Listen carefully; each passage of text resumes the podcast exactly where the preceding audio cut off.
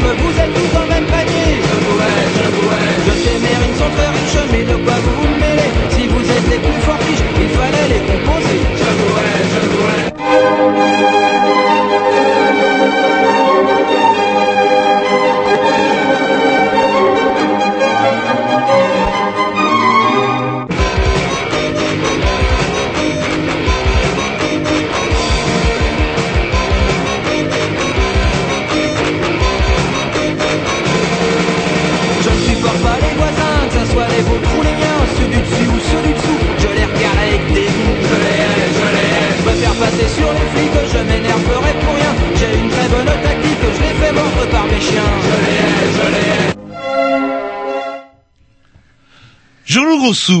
Grossou et... Fringant. Ah ouais, bah on en reparlera en antenne, sans oublier. Grovitch. Ah, vous êtes euh, direct à l'antenne. Ouais, je suis direct, ça y est. Et parti. vous êtes et si vous êtes habillé en blanc, euh, c'est un signe ou? C'est pour en fait remplir, remplacer la lumière rouge. euh, ouais, mais Ça, ça se voit un peu, je vais me cacher, je vais ressortir. vous savez que les blancs n'aiment pas trop ça hein, là, là enfin dans le sens du enfin bref du et euh, sans oublier ah, J'aimerais bien que... euh, comment il s'appelle? Rome euh, Rome, ouais. vous êtes encore chez nous, vous? Ouais, Rome Tom. Mais la semaine prochaine, je serai pas là. J'ai j'ai poney. Vous avez poney Putain, Ouais. sans déconner, il y en a marre de vos clubs poney. Tom qu'on va retrouver bientôt à vendre ou même à donner au bon coin. Euh, gratuitement, il faut juste aller le chercher et l'amener Ah, euh, le c'était votre petit, c'était votre petit. J'ai eu peur un petit peu pour le mien, mais non, en fait, euh, il est très bien, il se tient très bien, et puis regardez Bon, il est neuf le vôtre, hein. le mien il est con, c'est un vieux modèle. Moi, peu je les use. C'est vrai que je les use un peu plus. Bah. Bref, vous- une vous- émission. bourré, voilà. Le... Non, mais c'est vrai, vous avez le MP3, moi j'ai la cassette. Hein. de bonnes intentions, vous écoutez les Grignoux sur les mercredis de 20h à 22h. précise par contre, Ouais. les 22 heures. Les Grignoux le dimanche de 15h à 17h. Et sinon, pas compliqué, vous tapez les Grignoux sur internet et vous trouverez le, vous tomberez sur le blog euh, direct. euh, C'est sans résolu le problème. petit problème de podcast. J'ai eu quelques plaintes euh, des coups de téléphone courroucés, d'auditeurs qui arriveraient pas euh, à se à podcaster les émissions. Ça a l'air d'être bon maintenant? C'est bon Ouais, ouais, j'ai plus entendu de plainte. Et euh, Oui. petite question aussi, le l'application euh, des Grignoux, alors, on en est où? Parce que, Alors ça, euh, c'est- allez, Elle allez, est, c'est elle est pour pas encore Noël. disponible Noël, sur c'est dans le. trois semaines. Hein. Eh ben, on pourra la mettre pour Noël. C'est vrai Ouais, on peut la mettre pour Noël. euh, Et est-ce qu'on peut l'offrir aux auditeurs Ah non, non, à 17 euros euh, le, le truc, on va peut-être pas le... Ou une, une si vous voulez. C'est Une, vrai Une deux. application par auditeur, Attendez, pas plus. Comment ça se passe? Parce que moi, j'en suis encore à l'iPod manuel, c'est-à-dire papier crayon. Donc Bah, du coup, les gens euh, téléchargent, ils payent 17 euros, nous on en touche 15, euh, je sais pas quoi, Voilà. Android en touche vrai que ça a 3, et tout le monde est content. Et tout le monde est content. chaque personne qui téléchargera l'application Grignoux devra payer 17 euros. Bah c'est oui, si, si on veut, on Non, met, on met le prix qu'on veut en fait. Non, il faut quand même être Pourquoi vous raisonnable, trouvez- les gars. Vous trouvez que c'est pas assez J'ai peut peur mettre plus, hein. On peut petit mettre plus. cher, mais bon. Ah bah on pourra en dire à 20. Comme Ouais, ça, on a quand même, on a l'icône peut des Grignoux sur, sur le portable. un. Non mais idée cadeau pour Noël. Voilà, il est cadeau pour Noël, le petit icône des Grignoux sur son portable. Et comme ça, vous, on pourrait vous offrir un vrai portable avec, euh, Je me vous savez, demande- avec Shazam. Je me des- demande si je vais pas commencer à possibles. regretter Rome ou Trom, euh, je sais plus comment ça exactement. Allez, on s'écoute un petit morceau de ma programmation pour une fois que je suis premier. Un petit petite vieillerie, un peu garage, euh, les Cannibals. Enfin vieillerie, vieillerie, années 80, les Cannibals, c'est parti.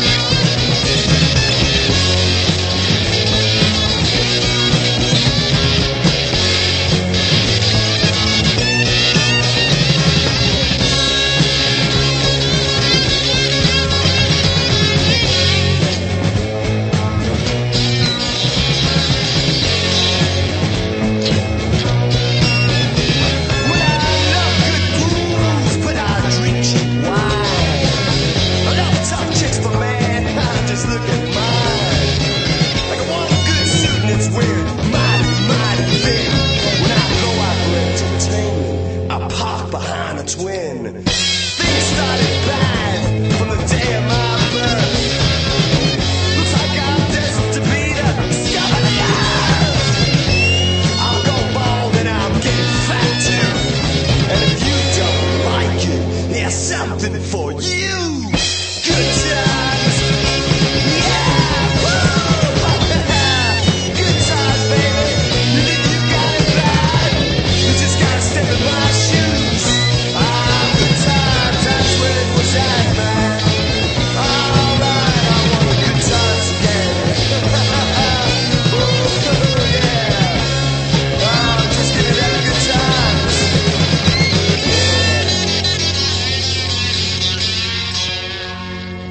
Voilà, après ce super morceau des Cannibals, il est peut-être temps de présenter l'émission parce que... euh, L'heure voilà. tourne, mais on est à l'heure et- aujourd'hui. Pour une fois, on est à l'heure, mais il est déjà 20h15. Alors, ce soir, une émission bourrée, puisque nous recevons dans le cadre quand même... Alors, les, les- c'est vrai qu'on peut nous accuser de euh, peut-être faire du blabla, mais en tout cas, il se passe des choses et il est quand même de bon ton d'en parler, notamment du mois de l'économie sociale et solidaire. C'est-à-dire au mois de décembre. Non, mois de novembre. Ah, novembre, oui, parce qu'à la période de Noël, c'est vrai que c'était un peu mal placé. Là. Bah ouais, il y a pas bon, il y a les soirées Arte où on nous annonce tous les mardis qu'on va bientôt mourir, mais il y a aussi on peut venir, on n'est pas forcé de regarder Arte, on peut aussi venir dans le cadre du euh, du mois de l'économie sociale et solidaire parler un petit peu de de choses qui nous intéressent tous quand même parce que je sais pas si vous avez remarqué mais le chômage augmente, augmente, augmente et augmente. Les vieilles lunes comment du marxisme et du capitalisme effréné ont montré leurs limites et il serait peut-être temps qu'effectivement nous repensions un petit peu comment ça marche. Voilà pourquoi Bref. nous recevons ce soir Pascal euh, Mériot, bonsoir. Bonsoir,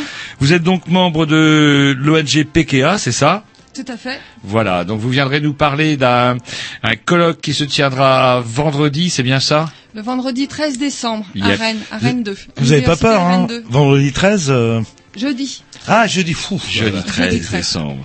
Jeudi 13 décembre, donc un colloque justement où on parlera un petit peu de tout ça. On parlera de la coopération. D'accord. Et nous recevrons aussi par téléphone Monsieur Pascal Glémin, qui est lui aussi est membre de PKA et qui lui, alors ça c'est assez.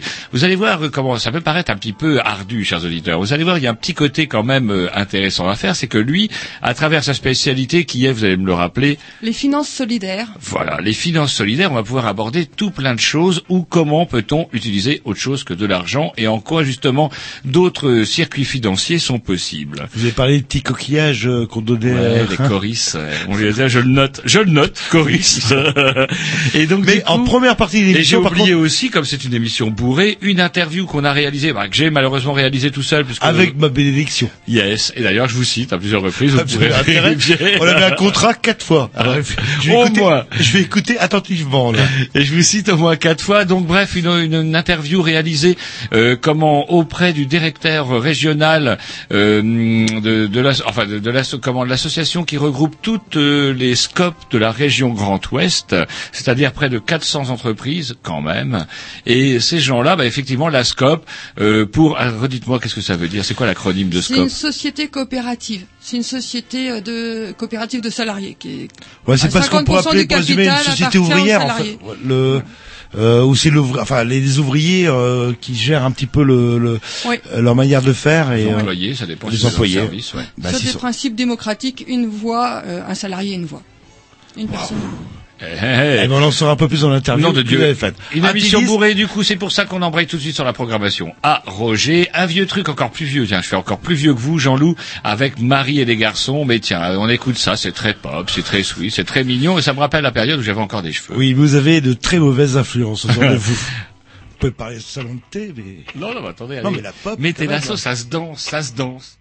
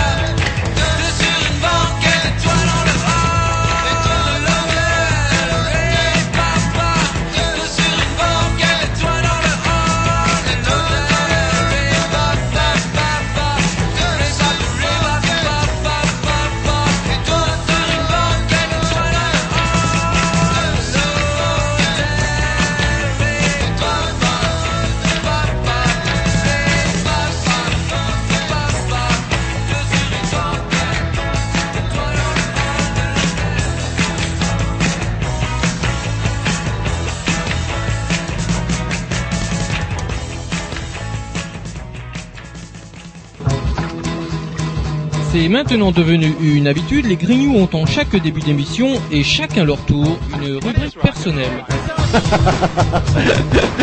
C'est ça en fait, tu vois le truc. C'est ça Philou, t'as tout compris, c'est un petit peu entre le clin d'œil, le coup de gueule du moment, mais aussi le détail de la vie trépidante d'un Grignou. C'est ça en fait, tu vois le truc. Maintenant, le problème va être de savoir qui a l'honneur d'ouvrir le micro aujourd'hui. Et ça, euh, c'est pas facile. Attendez, attends, attends, tu me laisses parler, tu me laisses parler. Ah, il est en train de me tirer par la violence, c'est ça que vous. C'est ça en fait, tu vois le truc. Et oui, c'est ça la rubrique perso. Et donc ce soir, c'est la rubrique à Jean-Loup pour changer. Ah, salopard. Alors que- C'est dingue comment il a piqué sous prétexte que Rom Trom ou je sais plus comment il s'appelle est complètement usé et qu'il passe son temps désormais de partage chantant entre l'émission des Grignoux de temps en temps et ses stages de poney intensifs. Vous avez vu la contre-offensive que j'ai fait alors que Ah, vous étiez en train de préécouter un Instantané. disque. Je voyais mon pauvre Grovitch qui était là. Mon pauvre Grovitch. Paniqué, paniqué. J'ai dit, euh, vous inquiétez pas, je suis là, moi. Et Voilà, un peu de sérieux. retour. Mais euh, contre-retour, je vous vois, vous faites toujours pitié avec vos, Si, vos- votre, votre i- iPad euh, à papier. papier, voilà, et plein de papier. Allez, je vous laisse la place. Eh ben voilà. N'empêche que vous, vous avez un Et c'est- iPad. je l'oublierai pas, Grovitch. Vous, vous avez un iPad, mais vous n'avez pas d'infos. Moi, j'ai du papier et j'ai des infos. Par exemple, est-ce que vous vous rappelez qu'il y a eu une conférence sur le climat? Ouais, mais c'est- attends, attendez. C'est pas la météo qu'il y a tous les jours? Non, ouais, bah voilà. Je pense que les gens effectivement confondus avec la météo et chose rigolote. Il pleut, il fait froid. Et non, mais cette conférence sur le climat se tenait à Doha. Doha, c'est, euh, je crois, si je dis pas trop de bêtises, la capitale du Qatar. Un pays où le réchauffement climatique, on s'en bat les roustons parce qu'il fait 50 degrés l'hiver. Alors 53 ou 54, d'ici la fin du siècle. Et en possible. plus de ça, par contre, le seul truc qu'ils ont, c'est sous leurs pieds, c'est ce putain de pétrole qui leur permet de s'acheter des baraques, des immeubles, des usines, même, bref, des clubs de foot, hein, comme le PSG par exemple. Et alors, il est bien le PSG. Et euh, donc, du coup, je ne vois pas gagne. comment on a pu concevoir 30 secondes que le fait de tenir déjà une conférence sur le climat à Doha, Qatar, c'était plutôt mal barré. Et même si on regardait les infos, euh, allez, j'aime pas regarder les infos TF1, les infos de Antenne 2 ou euh, ah Planète non, 13, ah non. 13, je ne Faut sais regarder plus. TF1 pour être vraiment informé. Je vous Eh ben, je peux vous dire que non, c'est vraiment pas fun. Mais bon, on aura ce qu'on aura mérité. On attendra peut-être même pas le 21 décembre. Oh, euh, vous croyez que le vin Le vin, ouais. Moi, Soyez- le vin, je fais des conserves de, de nouilles.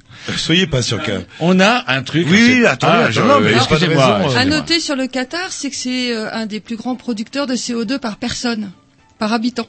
Mais Donc ils sont au niveau beaucoup. de la nation, ils émettent pas énormément, mais sur l'émission par habitant, c'est un des plus gros producteurs de CO2, de gaz à effet, à effet de serre. Mais Donc il aurait quand même plus intérêt à payer des prostituées que- aux, con- aux conférenciers qu'à euh, envisager une vague loi sur le climat. N'empêche que le PSG gagne depuis. Excusez-moi. Oh, le Constat. PSG Ah gagne écoutez, péniblement et je me demande s'il fait encore partie des coupes d'Europe ou de, de quelques coupes bah, d'Europe. évidemment, vous suivez. Un Sénat de gauche plus une assemblée de gauche, on se dirait ça irait plus vite. Bah, euh, ce serait le, un monde de rêve, un monde euh, Eh ben non. où il y aurait le socialisme. On ça a un Sénat de mi-gauche. On a un Sénat de mi-gauche qui a justement voté. C'est amusant. On peut quand même pas dire que les lois sociales sont quand même l'apanage de, de- du changement. C'est maintenant. Mais euh, comment dirais-je Là, alors que les socialistes tentaient de faire passer une vague loi euh, sociale, les sénateurs, euh, comment dirais-je, n'ont pas soutenu ces lois sociales, notamment les communistes. Et en fait, quand on gratte un peu, on s'aperçoit y a quand même pas mal de choses. C'est-à-dire que même au sein de la majorité PS, PC, Vert euh, du Sénat, euh, il y a un truc qui cloche en ce moment, c'est la C'est- loi sur le non-cumul des mandats. Or, les sénateurs sont particulièrement visés par cette loi, parce que eux, ils cumulent, ils se goinfrent, ils se goinfrent, ils se sont les ogres de la République, et ils sont assis sur un putain de paquet de mandats qui font que bah, c'est des rentiers, une espèce de petits nobliaux de la République, et ces gens-là, la loi de non-cumul, qui est quand même qui va quand même qui sort d'une évidence quoi. On dénonce suffisamment les grands patrons qui multiplient les jetons de présence, les, les actions ainsi euh, de ci de là. Ben, c'est un petit peu ce que font une bonne partie des élus socialistes, notamment les sénateurs, et qui couinent et qui pignent contre la loi du non-cumul des mandats. Et à travers ça, on peut avoir des espèces de petits signaux. Vous savez, Jean-Loup, ben, si vous nous faites chier là avec cette histoire de non-cumul, eh ben on fera rien passer. Mais pourquoi ils prendraient pas les choses un petit peu différemment? Parce que le cumul des mandats, je parle pas financièrement. le- le- je sais pas moi, le, le maire euh, d'un petit bled, euh, euh, d'un petit bled en, en fait qui devient député, bah, peut défendre sa, cir- sa circonscription, etc. Le problème, c'est que vous, on parle du cumul, c'est-à-dire hop un salaire en, en tant que maire et un salaire en tant que député. Bah oui. Bah, pourquoi pas accepter le cumul, tout simplement en disant bah vous prenez que le salaire de député, mais en ayant une présence euh, dans votre mairie Alors- ou dans votre circonscription respective. Ça, c'est vrai que c'est déjà ça relève du bon sens et d'un juste Dans partage des, quand, des est- sous. quand on habite à Paris euh, quasiment euh, tout le temps, euh, aller défendre, euh, je sais pas, les intérêts Mais de Rostrelin, par exemple. Autant déléguer directement et avoir une personne qui sera sur le terrain, qui fera le boulot. Euh, et ça permettrait, en plus, la loi de non-cumul des mandats, elle a ceci d'intéressant, c'est qu'elle permettrait quand même aussi un renouvellement de justement du personnel politique, parce que du coup, bah, il faudrait quand même plus de monde. Ça ne veut pas dire plus de sous, puisqu'on dépenserait exactement la même somme, il y a le même nombre d'élus, mais par contre, plus de personnes différentes et plus de personnes différentes, peut amener plus d'idées. Et on pourrait faire les économies tout simplement en disant bah voilà vous prenez le salaire qui vous a être député et vous laissez tomber euh, vos, vos sous pour la mairie par exemple pour la circonscription, le conseil général. J'ai le temps encore pour deux ou Une trois petite minute. Une petite minute. On ne peut pas ne pas parler non plus quand même de ce qui se passe à Lume. Tout le monde en parle. C'est quand même assez rigolo. Alors c'est marrant parce que c'est le genre de truc euh, dont on se dit ah ça serait on en avait vaguement parlé lors de deux ou trois briefings particulièrement euh, limonadiers en disant vous allez voir l'UMP va se couper en deux euh, après les élections. Et puis pouf on avait un peu oublié. Eh ben non. l'UMP est en train de se couper en deux. On est quand même en train d'assister quand même à un truc fort intéressant mon bon Jean-Loup que si on nous avait dit ça il y a 15 jours on n'y aurait pas cru. Oui mais du coup ça fait 15 jours ça devient lassant. Parce que du ouais ouais puis pff, et ça tombe un petit peu en, en désuétude. Par contre, en filigrane, là, qui c'est qui est en train de régler un petit peu les comptes C'est pas mon bon euh Jean-Loup, parce que ce qui se passe, vous voyez de qui vous voulez parler, Bah, du vilain Sarko qui se, Bah, qui se arrêtez, cache il derrière. c'était pas son nom, là. Mais n'empêche que euh, si le l'UMP en est dans cet état-là, il est un peu responsable. Et notamment, je crois, j'ai ah, j'ai cru vaguement comprendre que quand même, il y avait à plus ou moins deux tendances. Derrière Fillon et Copé se cachent aussi deux tendances. Copé a récupéré les services de Buisson, celui qui a emmené Sarko dans le mur à travers sa campagne bien droitisée. Copé a repris euh, l'essentiel de l'argument- de l'argumentaire de Monsieur Buisson. Ne touche pas à mon pain au chocolat, putain de fils de bâtard. Hein, c'est pour résumer un peu la pensée de la haute pensée de Buisson. Oh, c'est dur quand même. Non, mais c'est un peu ce qu'il dit, Buisson. C'est ce que dit Copé, en tout cas. Les- ceux, qui volent, les affreux, qui volent des pains au chocolat, des, des petits blancs. Bref, du coup, euh, cette scission-là, elle est quand même aussi le fait de Sarko. Et du coup, je le vois mal revenir en chevalier blanc en disant... C'est ah, pas revenir, ah, ah, oh. c'est en filigrane, c'est, hop, et, euh, il suffit qu'il donne un petit coup de téléphone à Copé, à Fillon, euh, pour régler le problème. Hey, Copé, tu, euh, tu fais ci, et Fillon, t'inquiète pas, quand je reviendrai, dans quatre ans, ou dans mon poste euh, dans quatre ans, eh ben, tu seras de nouveau, ah, peut-être pas Premier ministre, mais bon, euh, un truc euh, pépère. Mais ceci dit, il a aussi le, comment vous savez, il a, il a, il a joué énormément de double jeu, soutenu Fillon, soutenu Copé, soutenu Fillon, soutenu Copé, parce qu'il voulait pas de, candidat sérieux en 2017, sauf qu'à force de soutenir les deux, eh ben, on a essayé lui-même qui a un peu provoqué le merdier dans lequel on est, 50-50, ploum, et ne l'oublions pas, la motion droite forte, parce qu'en plus des, chefs du parti, on élisait, on votait, pardon, euh, pour la motion, c'est quand même la motion droite forte, comme je vous le disais la semaine dernière, qui envisage d'interdire le droit de vote à certaines catégories sociales. Et dans UMP, le U, ça veut dire quoi déjà? Union. Union. Donc c'est pas parti. euh, bon après tant qu'on a un chef fort, euh, on maintient un petit peu les différentes tendances euh, du centre euh, à la limite de l'extrême droite et après, bah, c'est vrai que, que- bah, je rejoins un petit peu votre discours. Quand le chef il part, bah, c'est le bordel quoi. C'est le Mais bordel. on rigole, on rigole, mais n'empêche qu'à Neuilly, tout va mal. On entendait encore ce matin sur France Inter la coiffeuse, une coiffeuse de Neuilly qui dit « Les gens n'ont plus le cœur à se faire des brushings. » Autrement dit, les vieilles peaux UMP n'ont plus le cœur à venir causer au salon de coiffure, peut-être parce qu'elles sont trop divisées entre copéistes et fillonnettes, et du coup, elles ont peur de se crêper le chignon. Ou peut-être que la gauche les a ruinés, tout simplement. Ils ont plus le moyen de se faire une coupe à 150 euros euh, deux fois par semaine. Quoi. Ça m'étonnerait, ça, ça m'étonnerait. Allez, un petit disque parce qu'il va peut-être euh, être temps de démarrer le sujet. Je sais pas à qui, mais c'est sûrement très bien. C'est la programmation Atom. Ça, non, ça doit être un peu mou, je pense, mais on, va, on va bien voir. On verra bien. On va voir.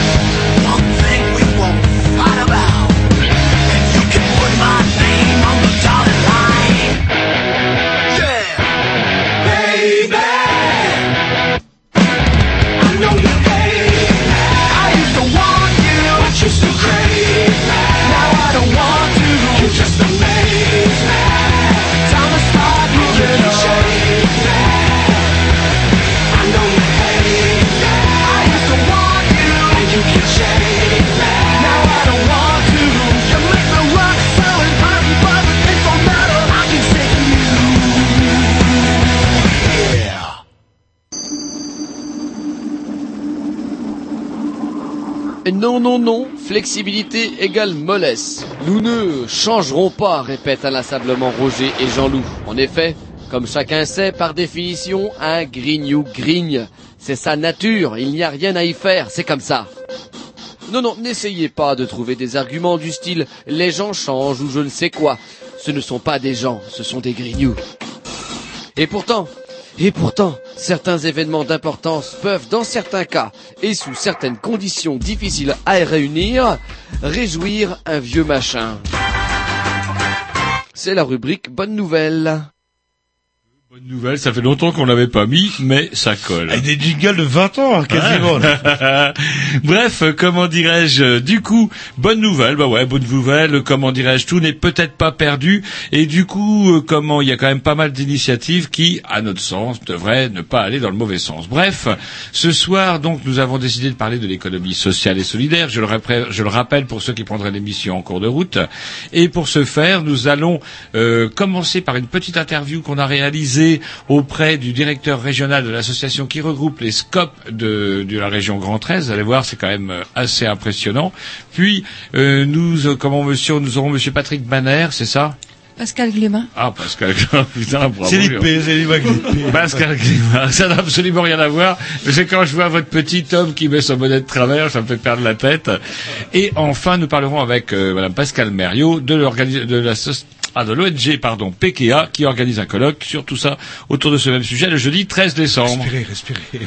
Voilà. Allez, on s'écoute l'interview. Et ben, on que- commence tout de suite, voilà, avec euh, l'interview auprès du directeur régional de, de la Et vous êtes sûr que je suis euh, cité minimum quatre fois, comme vous l'avez signé Vous bah, le dès le début, je crois bien. J'écoute attentivement, c'est parti. Bonjour Monsieur Frénéa, je suis ravi de vous recevoir au moins en différé. Euh, vous êtes donc le directeur, le directeur de l'Union régionale des SCOP de l'Ouest, c'est bien ça C'est bien ça. Voilà. Et hum, c'est une association, ça, cette Union régionale des SCOP de l'Ouest Alors l'Union régionale des scopes de l'Ouest, c'est effectivement une association qui regroupe euh, les coopératives de salariés de Bretagne, de Pays de la Loire et de Basse-Normandie. Ah ouais, donc c'est quand même une, une grosse, grosse association quand même. Euh, on a 400 adhérents sur ce territoire à peu près, oui, pour euh, à peu près 8000 salariés. D'accord, donc euh, 400 adhérents, euh, ça veut dire 400 entreprises, on dit Oui. D'accord, pour à peu près environ 8000 salariés, c'est ça Ouais, c'est ça. D'accord, pour le Grand Ouest. Oui. Alors, si on s'est permis de, de vous occuper un petit peu, de vous déranger un petit peu cet après-midi, on vous aurait bien dérangé euh, mercredi, mais on ne le pouvait pas. Voilà pourquoi on réalise cette interview en léger différé. hein. Elle sera rediffusée euh, mercredi en direct. D'accord. Euh, c'est parce que nous sommes, vous n'êtes pas sans l'ignorer, dans le cadre de la semaine ou le mois, pardon, de l'ESS, c'est ça, hein, l'é- l'économie sociale et solidaire. Et euh, comment nous trouvions avec le camarade Jean-Loup, qui est qui est fort mari d'ailleurs de ne pas être avec moi, mais qui m'a laissé une petite liste de questions que je vous poserai tout à l'heure. Euh, fort mari de ne pas pouvoir être avec moi cet après-midi. Nous avons, enfin, on a le sentiment, nous, que les SCOP s'inscrivent tout à fait dans l'économie sociale et solidaire. Est-ce que je me trompe?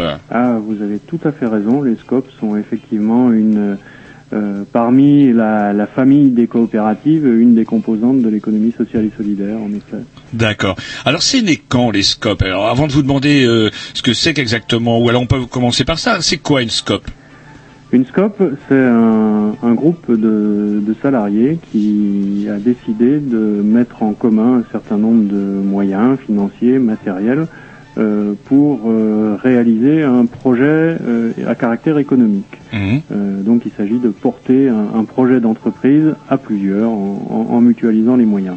D'accord. C'est né quand ça, l'origine des SCOP Ça vient de, de quelle période Ah, ça remonte, euh, ça remonte à, à- à quelques années déjà. C'est né dans la dans la deuxième moitié du 19e siècle.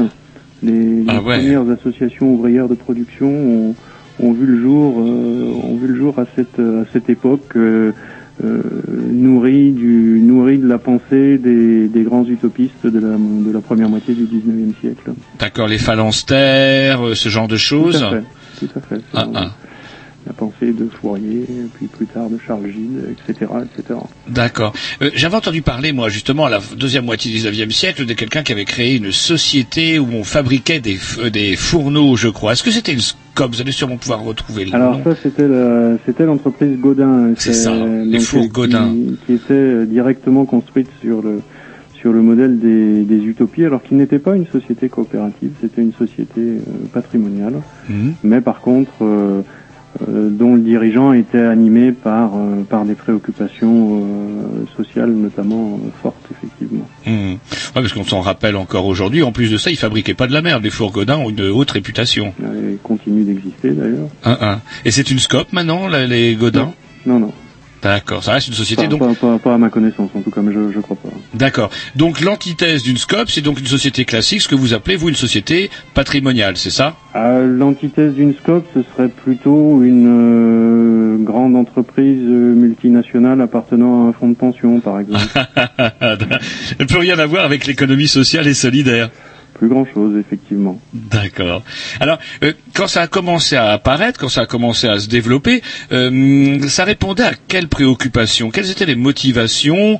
Euh, Comment on a été amené justement à créer ça? Et pourquoi a-t-on créé ce, ce genre de structure? Alors, les, les motivations, c'était des, des, des motivations avant tout, avant tout sociales, de, de se libérer du capital et de pouvoir, euh, de, de pouvoir faire en sorte que les salariés se réapproprient ou puissent, euh, oui, se réapproprient la, Mhm. la richesse euh, qu'ils contribuent, contribuent à créer par leur force de travail. D'accord. Donc euh, une vraie pensée politique euh, de, de fond euh, opposant, euh, opposant le travail au capital. D'accord. Euh, mais par contre, on n'est pas là dans un dans une démarche politique. On est véritablement dans une démarche pas même pas syndicale. On est dans une démarche solidaire, c'est ça? Oui, c'est un peu ça. on peut le résumer un peu comme ça, effectivement. Alors il y a une pensée politique qui, qui anime cette démarche, euh, mais avec des avec des, des réalisations qui sont elles bien bien concrètes dans le dans le quotidien de la vie des salariés de l'entreprise. Mm, mm. Donc du coup, euh, vous m'avez dit que c'était ça a commencé à se développer euh, au milieu du 19e siècle, c'est bien ça? Oui, à la fin du deuxième partie du 19e siècle, là, plutôt sur la fin du 19e siècle. Mais ça a quand même suivi de près quelque part la révolution industrielle, hein, si on dit Ah bah, complètement. Les, les- les, les racines euh, philosophiques et politiques de, de la coopération de salariés sont, euh, sont les mêmes que, que celles du syndicalisme. Hmm. Donc les, les deux mouvements ont, ont émergé euh, à peu près en même temps et sur le et sur le même terreau de pensée, on va dire. D'accord. Et d'ailleurs, euh, et par contre, dans une scope, on euh, c'est peut-être un peu pointu comme question, on y reviendra plus tard, mais il, y a, il y a des, il peut y avoir aussi des syndicats. Ça reste comme une entreprise normale. Bien sûr. Une SCOP est une entreprise qui est soumise euh, à toutes les obligations du droit du travail au même titre que n'importe quelle autre forme d'entreprise. D'accord. Alors, donc vous dites que c'est apparu à la fin du 19e siècle, donc euh, dans la droite ligne de la révolution industrielle, ça s'est développé au 20e. Euh, Est-ce que euh, quel est le, le- le- enfin je sais pas comment ça se développe le mouvement des scopes. Est-ce que ça a été linéaire, une lente progression, ou alors ça a connu des moments euh, d'intense développement pour euh, revenir en arrière? Ça a été quoi un petit peu l'histoire du développement des scopes en France? Pendant très longtemps, ça a été relativement linéaire euh, sur euh, ouais, sur la quasi-totalité du XXe siècle. Il y a eu un coup d'accélération assez notable euh, il y a une trentaine d'années euh, pour le positionner dans le temps autour de 1981-1982 Mhm. qui correspond à des évolutions politiques majeures euh, en France euh, qui a contribué à, à, à dynamiser le nombre le nombre de créations de scopes par des mécanismes incitatifs euh, à l'époque euh, permettant de notamment de, de mobiliser facilement les, les primes de licenciement pour la création de nouvelles coopératives. D'accord. Et donc du coup, aujourd'hui, il semblerait euh, que nous soyons dans une phase un petit peu d'accélération. Donc vous dites depuis une trentaine d'années, c'est ça? Alors il y a eu une phase d'accélération qui s'est qui, qui s'est un peu ralentie par la suite. Euh, on, on est aujourd'hui dans une phase où, en tout cas en termes de notoriété, euh, le, le statut est beaucoup plus visible qu'il ne l'était il y a encore quelques années, euh, qui suscite un, un intérêt un intérêt certain, qui se traduit pas encore de façon manifeste par euh, une progression très significative du nombre de coopératives. Néanmoins, ce, ce qu'on peut souligner, c'est que c'est que c'est un mouvement qui est en progression, qui, a- qui n'a quasiment jamais été en, en, en réduction du nombre de coopératives. Donc la, la croissance n'est pas toujours rapide, mais par contre elle est régulière. Ah ouais. Et euh, enfin, c'est alors je sais pas si c'est dans le cadre du mois de l'économie sociale et solidaire, mais en tout cas, euh, même sur France Inter, depuis oh, 15 jours, 3 semaines, j'entends régulièrement entre chaque émission, j'écoute pas Canal B, euh, j'écoute aussi la concurrence, et euh, régulièrement, là depuis 15 jours, j'entends des petits messages publicitaires en faveur des scopes. Vous les avez sûrement, vous êtes sûrement au courant. Alors, c'est, c'est- ça fait partie des- de ces évolutions euh, culturelles du mouvement des scopes euh, de mettre en œuvre euh, une communication un peu plus euh, un peu plus visible un peu plus offensive que, que ce qui a pu se faire historiquement. Donc depuis euh, depuis l'année dernière, en fait, le, le mouvement a, a acté le fait de, de lancer régulièrement des campagnes de communication qui se sont faites à la fois dans la presse dans la presse nationale, à travers des des pubs dans, dans Le Monde, dans Libé, dans des revues plus spécialisées de type l'usine nouvelle ou le moniteur du bâtiment, et aussi des spots radio. Donc il y a eu une campagne nationale en, en janvier euh, 2011 euh, qui a été renouvelée euh, cet automne. Euh, de la même façon sur euh, sur des spots radio euh, qui ont été renouvelés au moment de, de notre congrès national qui se tenait les, les 15 et 16 novembre. C'est la raison pour laquelle vous avez entendu les- ces messages ces derniers jours. D'accord.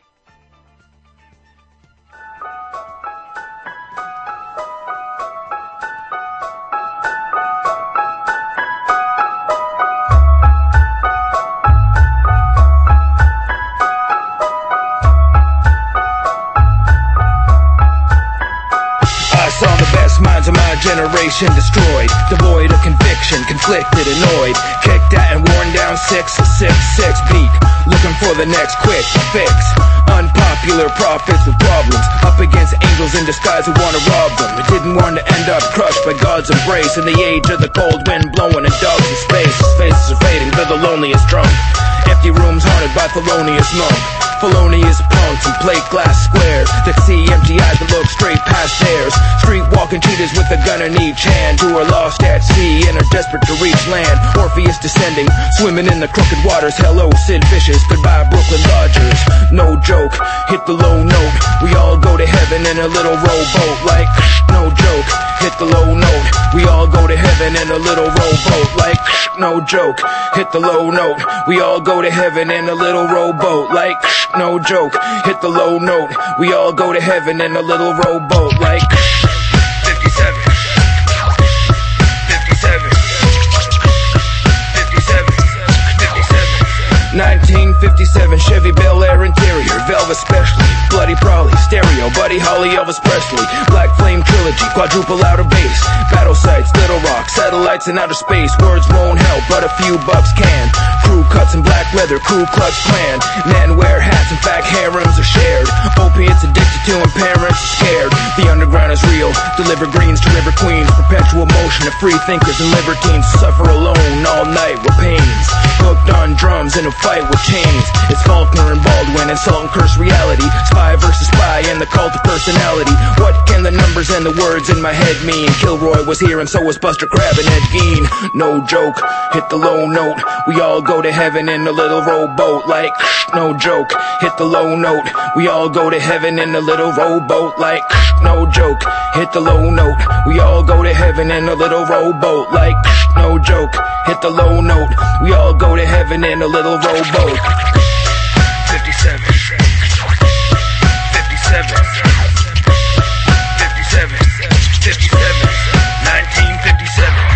Keeps moving in attempt to sink the jingos. Fight with hula hoops, frisbees and pink flamingos. Up running all night, late sleep ordered.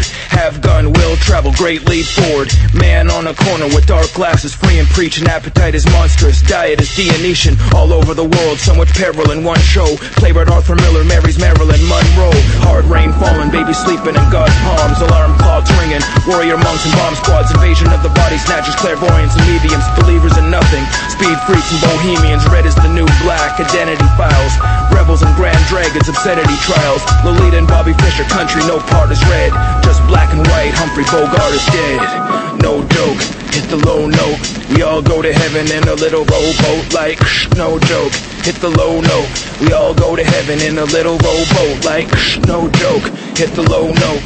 We all go to heaven in a little rowboat, like, shh, no joke. hit the low note.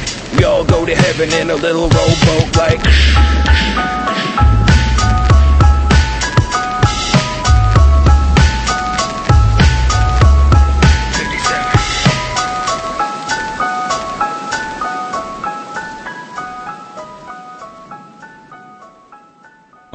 euh, justement, euh, qu'est-ce qui euh, caractérise alors une scope? Alors maintenant, pour en revenir plus directement à ce qu'est une scope.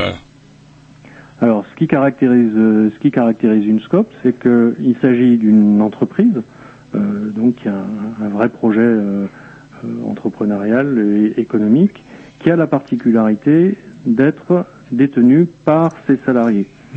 Donc, on, est sur euh, sur deux deux dimensions, une dimension de, de propriété collective de l'outil de travail, dans l'objectif de, de conduire un projet économique avec tout ce que ça suppose en termes d'organisation, de rentabilité, etc., etc.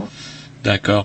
Alors, euh, j'ai un petit peu l'impression, je me trompe un petit peu, mais que souvent on entend parler de scope lorsqu'une entreprise euh, qui est viable euh, se retrouve être fermée de manière plus ou moins artificielle. Lorsque justement vous parliez des fonds de pension tout à l'heure, un fonds de pension décide ah bah non, je suis désolé, vous êtes rentable, mais pas assez, les Chinois le seront plus. On ferme l'entreprise et dans ce cas-là, on a bah, naturellement les salariés qui vont être foutus sur la rue sont pas pas vraiment d'accord euh, souvent là, on a parfois la naissance d'une scope. Est-ce que euh, le- le- le- le- les scopes se créent essentiellement dans, dans ce cadre-là, c'est-à-dire un- une situation de crise, une situation conflictuelle, ou alors est-ce qu'on a des scopes dès l'origine? C'est quoi la proportion entre les Alors, deux? euh, la, la création de scope pour la reprise d'entreprises en difficulté est incontestablement la partie la plus médiatisée, ça c'est sûr. En revanche, ça ne représente que euh, 20% de l'origine de la création de scope. Ah ouais. Donc c'est- c'est relativement euh, minoritaire dans le dans, dans, dans le paysage. hein. Je vous parlais de nos 400 adhérents tout à l'heure. Sur nos 400 adhérents, c'est c'est 20%, 19% très exactement, qui sont qui ont pour origine la reprise d'une entreprise en difficulté. À peu près la moitié euh, des scopes sont des créations euh, dites ex nihilo, donc euh, une création de, de toute pièce euh, de, de l'entreprise portée par euh, par un collectif de salariés. Les 30% restants euh, sont des, des scopes qui sont créés pour euh, la transmission d'une entreprise, donc la, la reprise d'une entreprise saine par les salariés, ou pour euh, ou par la transformation d'associations en coopératives. D'accord. On a une asso et qui, qui est un petit peu à l'étroit dans ses statuts et qui se dit qu'avec un statut de scope, euh, ça serait plus efficace, c'est ça? Oui, tout à fait. Alors, soit un peu à l'étroit dans ses statuts, euh, soit parce qu'elle exerce une activité qui est, en train de devenir une activité commerciale. euh, elle a besoin de, de, structurer euh, économiquement, de structurer en termes de gestion. Et à ce moment-là, elle veut s'orienter vers une forme entrepreneuriale. Et parfois aussi parce que euh, les, les bénévoles de l'association commencent à s'essouffler un peu, qui sentent qu'à côté, les, salariés prennent de l'importance dans la structure et ils ont à un moment envie de leur passer la main. D'accord. Est-ce que euh, donc du coup on a une vision tronquée alors de la scope. La scope euh, comme solution à la crise, comme fermeture d'entreprise, c'est pas le cas le plus fréquent. Loin s'en faut apparemment. C'est en tout cas pas le seul cas. Effectivement, c'est une c'est option, mais c'est pas la seule. Et en tout cas, c'est loin d'être le seul cas de figure pour pour créer et développer une scope.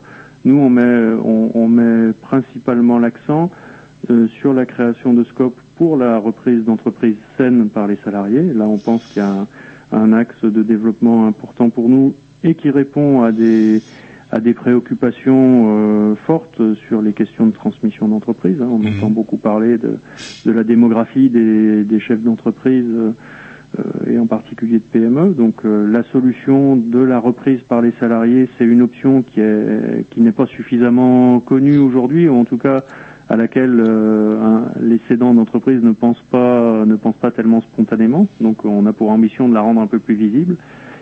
Et puis le, le- le deuxième axe, c'est la transformation d'associations, comme on vient de l'évoquer. Hmm.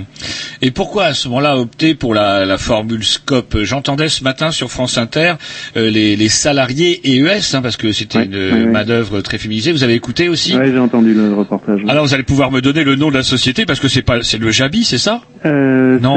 ex le Jabi ou en ça. tout cas une partie de cette activité-là, oui, qui a été euh, qui a été reprise par euh, une société qui s'appelle euh, l'Atelière hein, maintenant, je crois. Voilà. Et là, par contre, alors moi je me dis tiens super, il parle de ça et je vais rencontrer euh, justement le, le, le responsable donc de l'association des scopes du Grand Ouest. Je vais pouvoir lui donner. En fait, non, ça c'est pas une scope.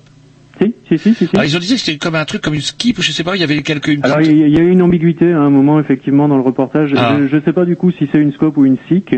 Euh, en tout cas, ce sont deux modèles coopératifs qui sont qui sont très voisins. La, D'accord. la SIC, Société coopérative d'intérêt collectif, euh, elle fonctionne sur les mêmes principes qu'une scope en termes de gouvernance, en termes de, de démocratie, etc. Euh, elle a une particularité qui est qu'elle a euh, par nature plusieurs catégories d'associés.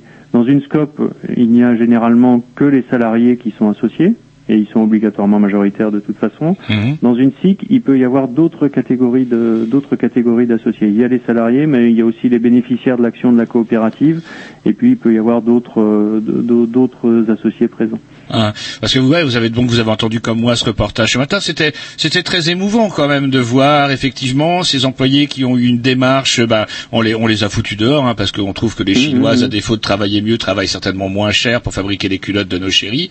Et euh, c'était très émouvant de voir justement cette démarche constructive de ces salariés qui ont fait la manche hein, auprès du auprès de tous les Français. On peut encore aider cette société d'ailleurs. Euh, C'est encore ouvert aujourd'hui. Qui ont ils se sont battus, elles se sont battues, etc. Il y avait quelque chose de très très euh, chaleureux euh, ce matin. Euh, c'est toujours comme ça. Il y a toujours cet état d'esprit comme ça. C'est révolutionnaire quelque part. Bah, Dans, ces contextes très particuliers de, difficultés d'entreprise, le, fonctionnement coopératif et les principes de fonctionnement coopératif sont de nature à susciter cet enthousiasme, cette cohésion autour d'un projet.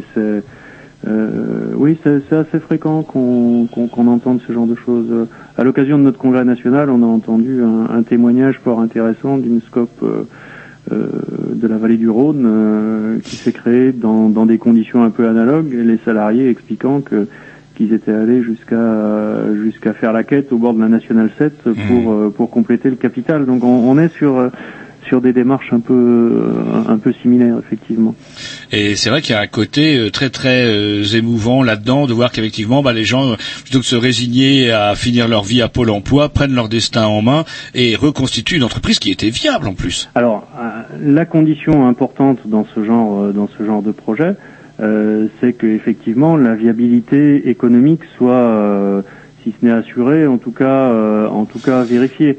Et une de nos responsabilités d'Union régionale des scopes est d'être vigilant sur ce point-là au moment de la création, euh, pour que les salariés ne, ne s'exposent pas euh, inutilement sur des sur des marchés ou sur des activités dont dont, dont on pourrait identifier qu'elles ne seraient pas rentables. Euh, parce qu'il ne faut pas perdre de vue que qu'on a bien affaire à un projet d'entreprise, donc qui suppose que l'activité soit, Soit à la fois économiquement rentable et financièrement suffisamment bien structurée pour permettre au pour permettre au projet de démarrer dans les meilleures conditions. Hmm. Et donc euh, c'est un peu votre rôle. On reviendra là-dessus tout à l'heure, si vous voulez bien. Mais c'est un petit peu votre rôle justement, donc d'aider lorsqu'on veut créer une scope. euh, on va vous voir et c'est vous justement qui aidez euh, les, les, les, les volontaires pour créer une scope, pour euh, pour faire se réaliser une étude, pour voir si effectivement leur projet risque de marcher ou pas. Oui, oui, oui, tout à fait. Et qui- quitte euh, parfois à arriver à la conclusion qu'un projet, qu'il vaut mieux ne pas faire un projet euh, parce que économiquement on, on- on considère qu'il est qu'il n'est pas suffisamment solide. Hmm. Alors Jean-Loup, qui encore une fois regrette effectivement mon collègue de ne pas être avec moi cet après-midi, euh, me fait demander comment, qu'est-ce que qu'est-ce que ça représente? Donc là, j'ai noté hein, ce que vous m'avez dit pour le Grand Ouest, euh, c'est environ euh, 400 sociétés qui représentent quand même près de 8000 salariés, c'est quand même pas rien. Euh, au niveau national, ça représente quoi les scopes? Vous connaissez les chiffres? Oui, l'Union régionale de l'Ouest pèse euh, pèse à peu près 20% du, du national, donc euh, il y, a, y a à peu près 2000 euh, 2000 scopes au niveau national et un peu plus de 40 000 salariés. D'accord. C'est quand même pas mal. C'est pas mal. Alors c'est quoi la taille moyenne des, des, des scopes La taille moyenne, elle est autour de, de 20 salariés à peu près. D'accord. Et euh, est-ce qu'il y a des secteurs euh, particulièrement où effectivement on va trouver plus de scopes ou euh, c'est un peu réparti dans le primaire, enfin dans le secondaire, tertiaire? Il y a, Est-ce qu'il est-ce qu'il y en a dans le primaire par exemple? Est-ce qu'il y a des exploitations agricoles euh, sous forme de scopes Non. par exemple? Non, On n'en trouve pas dans le primaire. Non, la coopération. Alors, il y a- il y, a un volet coopération agricole qui est bien connu, particulièrement en Bretagne, sous quelques quelques noms célèbres, mais mais il n'y a pas de coopérative de salariés dans ce euh, dans ce champ-là. Les, secteurs euh, d'activité euh, historiques sont les les activités les activités industrielles et de, de services matériels, on va dire, les activités du bâtiment. Euh, et, euh, et puis de plus en plus euh, des, des activités de des activités de service D'accord. euh, de services intellectuels. Donc su- sur su- sur l'Union régionale, on est on est sur une répartition. Je suis en train de chercher le document que j'ai dû fermer. Je vais y revenir.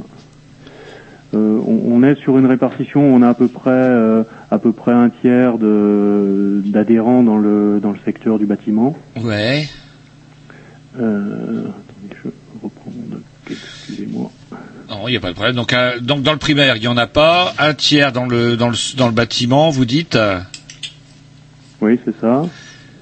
Et donc le reste se répartirait entre l'industrie et le service, c'est ça je, je vais vous dire ça de façon de façon beaucoup plus beaucoup plus précise. Sur euh, ouais sur 380 adhérents, donc on a 30% dans le dans le bâtiment en 2011. On en a 9% dans l'industrie, enfin 18% industrie et artisanat de production. Mhm. 12% dans le commerce et la restauration, 28% dans les services intellectuels et culturels et 13% dans les services matériels. D'accord. En Donc- termes de, Ouais. en termes d'emploi, par contre, la répartition est assez nettement différente puisqu'il y a, il y a 36% dans le bâtiment et 34% dans l'industrie. D'accord. Donc on a des, on, on a des scopes euh, industriels d'une taille moyenne beaucoup plus importante, euh, c'est assez, assez naturel que euh, que celle des activités de, de services, notamment intellectuels euh, et, et culturels, et des activités de, de commerce ou d'artisanat. Mhm. Alors, je- comment Jean-Loup, encore une fois, mon collègue me, me, me disait, euh, me demandait de, de vous poser cette question-là, savoir, euh, est-ce que vous pourriez nous donner des, des noms de, de sociétés qui marchent bien, qui sont connues par le public et dont on ignore qu'elles sont qu'il s'agit de scope en fait? Euh, alors, euh, qu'est-ce que je Est-ce que Système U, on m'a dit que Système U c'était une scope, c'est vrai ça? Non, Système U, c'est pas une scope, c'est euh, c'est une euh, c'est une structure coopérative, mais qui euh, qui est une coopérative de commerçants en fait. D'accord. Donc on, a des on a des gènes communs, on va dire, Mhm. euh, mais mais pas tout à fait tous. La, la particularité des scopes, je le disais, c'est d'être des, des coopératives qui sont détenues par les salariés. Donc ceux euh, ceux qui sont euh, les coopérateurs sont aussi euh, directement les acteurs de la coopérative, ceux, ceux qui vont créer la richesse. Dans une coopérative comme Système U ou dans une coopérative comme, euh, comme les coopératives agricoles, il y a d'un côté les coopérateurs, qui sont les commerçants ou les agriculteurs, et puis euh, dans, dans, une autre, euh, dans, dans une autre entité, les salariés qui font vivre et qui, qui portent le, qui, qui donnent corps au projet coopératif. D'accord. Donc il y, a, il y a deux qualités différentes. Dans les scopes, il y a une double qualité en fait. Alors, par, par- pour répondre à votre question sur euh, des, des de enseignes ou des euh, noms, euh, des noms un peu connus, euh, un magazine comme Alternative économique, par exemple, est une est une scope. D'accord. Euh, chèque déjeuner euh, est également une scope. Euh, Ah, chaque euh, déjeuner, ça c'est connu, ça par contre. oui, oui, oui, c'est connu et c'est une belle, une belle enseigne. Donc il y a, euh, c'est une société, un groupe euh, d'un peu plus de 3000 salariés maintenant, dont, Ah euh, dont un petit millier sont coopérateurs. Euh, dans le domaine de la petite enfance, euh, la, la marque Moulin Rôti que vous connaissez peut-être, qui fabrique des doudous pour les pour les tout petits, D'accord. c'est une scope euh, qui, est, qui est pas très loin d'ici, euh, proche de Nantes. Euh, on a une scope, euh, une scope industrielle, la plus grande scope industrielle de, de France euh, est une entreprise qui s'appelle Acom, qui est dans le sud de la Manche, qui a 1300 salariés, qui qui fait du, du câble pour l'industrie automobile. euh, Ils font de la fibre optique également. Euh, une entreprise euh, dont le nom n'est pas forcément très connu, mais s'appelle Bouillet le Roux et, et commercialise des produits de construction pour le bâtiment sous la marque BioBrick. Vous voyez, vous voyez cette marque sur les sur les voiles du, du voilier de, de Vincent Rioux euh, pendant le Vendée Globe. D'accord. Euh, certaines enseignes euh, de, de Biocop euh, sont en scope, en particulier en, en Bretagne, on a une concentration. de- Avec le scarabée, tout ça, c'est une scope, ça? Alors le Scarabée, c'est une coopérative de consommateurs. Ah, ah. Mais euh, les, les Biocop de, de Combourg, de Paimpol, de, de Ploermel, de d'où encore. Enfin, il y en a 16, euh, 16 ou 17 en Bretagne qui sont qui sont sous forme de scope. Euh, des enseignes euh, comme euh, comme le Relais qui fait la collecte de Des- des fringues, de ouais. vêtements là. euh, Ouais. Le Relais Bretagne est une scope et le Relais Atlantique en Pays de la Loire en est une également. Mhm. Enfin voilà, donc on, on, on trouve des noms euh, des noms connus qui sont sous cette euh, sous cette forme-là effectivement. Est-ce qu'il y a des, des régions où le, le, la- les- les- le, le tissu scope, si j'ose dire, pour parler quand on dit parle bien d'un tissu associatif, si, associatif, pardon, est-ce qu'il y a des régions où le tissu scope est plus étoffé que d'autres, par exemple on- on en est une. On en...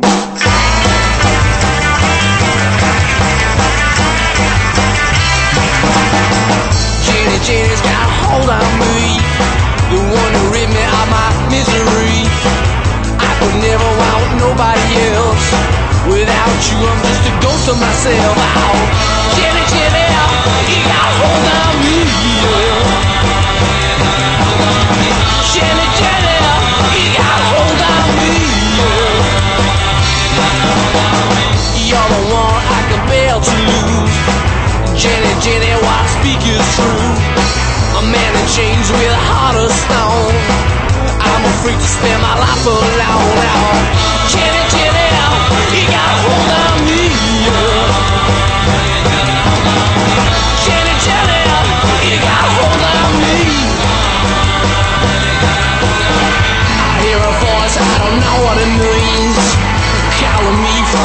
inside a dream. I could never want nobody else. Without you, I'm just a ghost of myself. Wow, Jenny, Jenny, oh, you got a hold on me.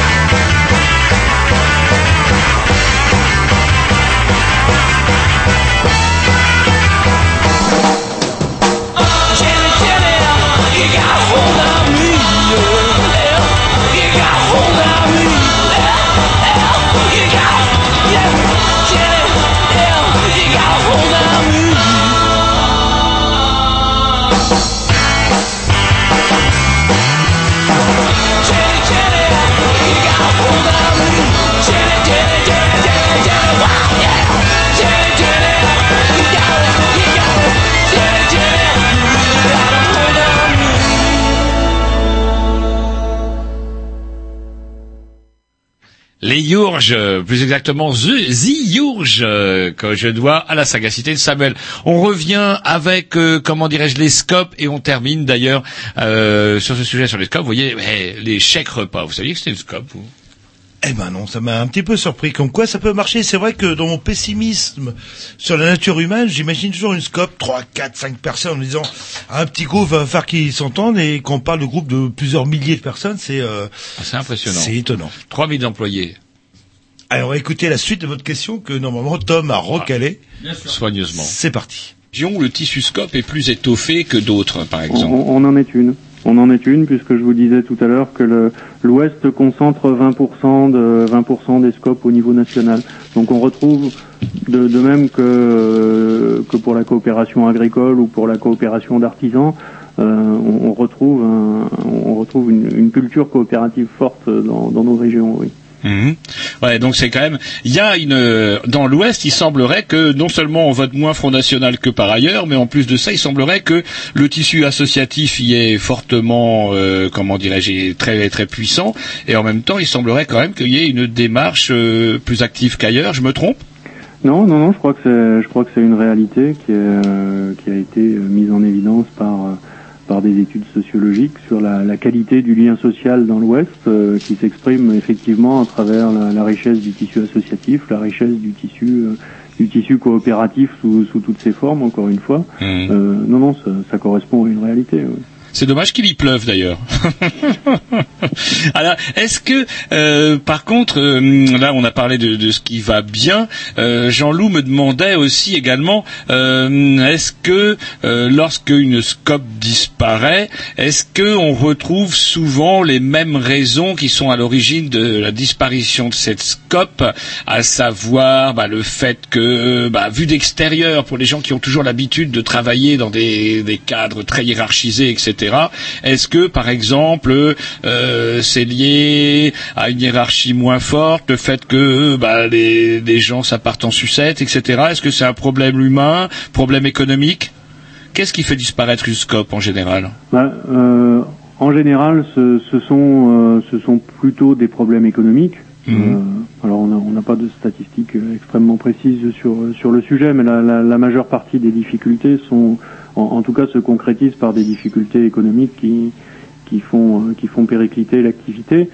Euh, après, une scope, c'est un groupe humain, hein, euh, donc qui, qui fonctionne avec avec les aléas de, de, tout groupe humain. Le, statut n'est pas en soi une, une garantie ou une protection contre, contre les aléas et, et contre les, les, les, les dysfonctionnements ou les dérives de fonctionnement. C'est euh, le, le statut n'est jamais que, que l'habillage d'un projet et que l'habillage juridique d'un projet et, et ensuite c'est les sont les hommes et les femmes qui composent et qui portent ce projet qui, qui ont pour, pour mission de le faire vivre et de le faire durer.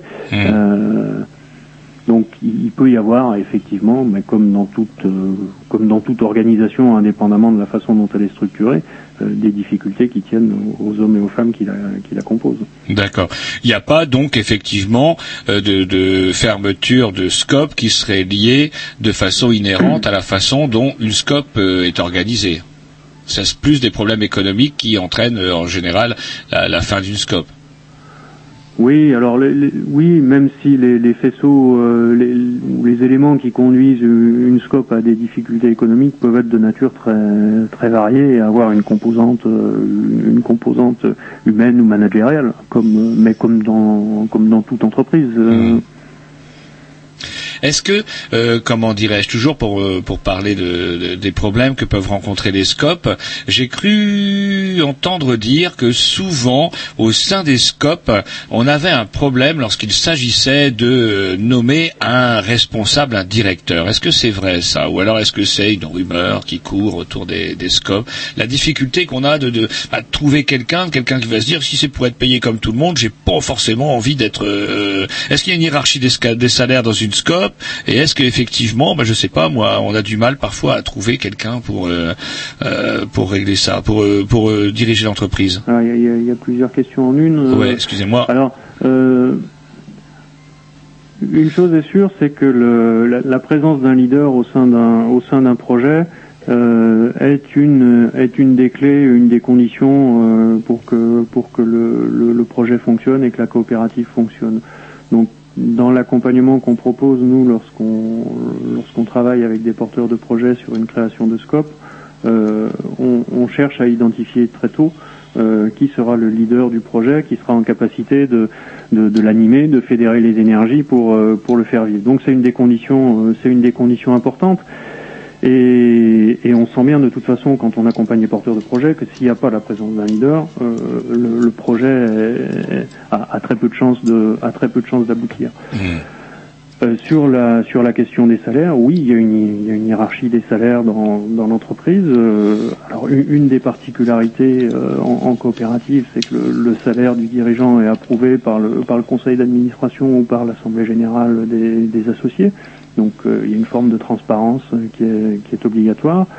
Euh, avec une avec une reconnaissance des, compétences, des, des, des, spécificités et des savoir-faire de, chacun qui, permet de, de, mettre en œuvre des rémunérations qui sont qui sont tout à fait correctes.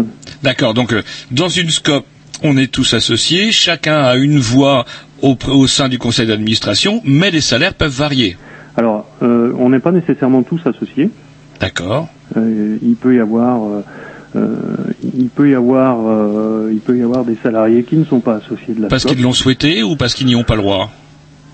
Ça dépend des statuts en fait. Ça dépend des statuts et donc du projet, du projet initial. Et donc une partie de, de la question, une partie de, de la réflexion avant la création d'une scope de, se pencher sur cette question-là, c'est de savoir qui on souhaite associer et comment euh, et, comment se fait l'accession au, sociétariat.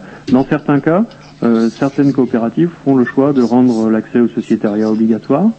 Euh, D'autres font le choix de, le- laisser au choix du, au choix du salarié qui, qui en fait la demande au moment où il se sent prêt.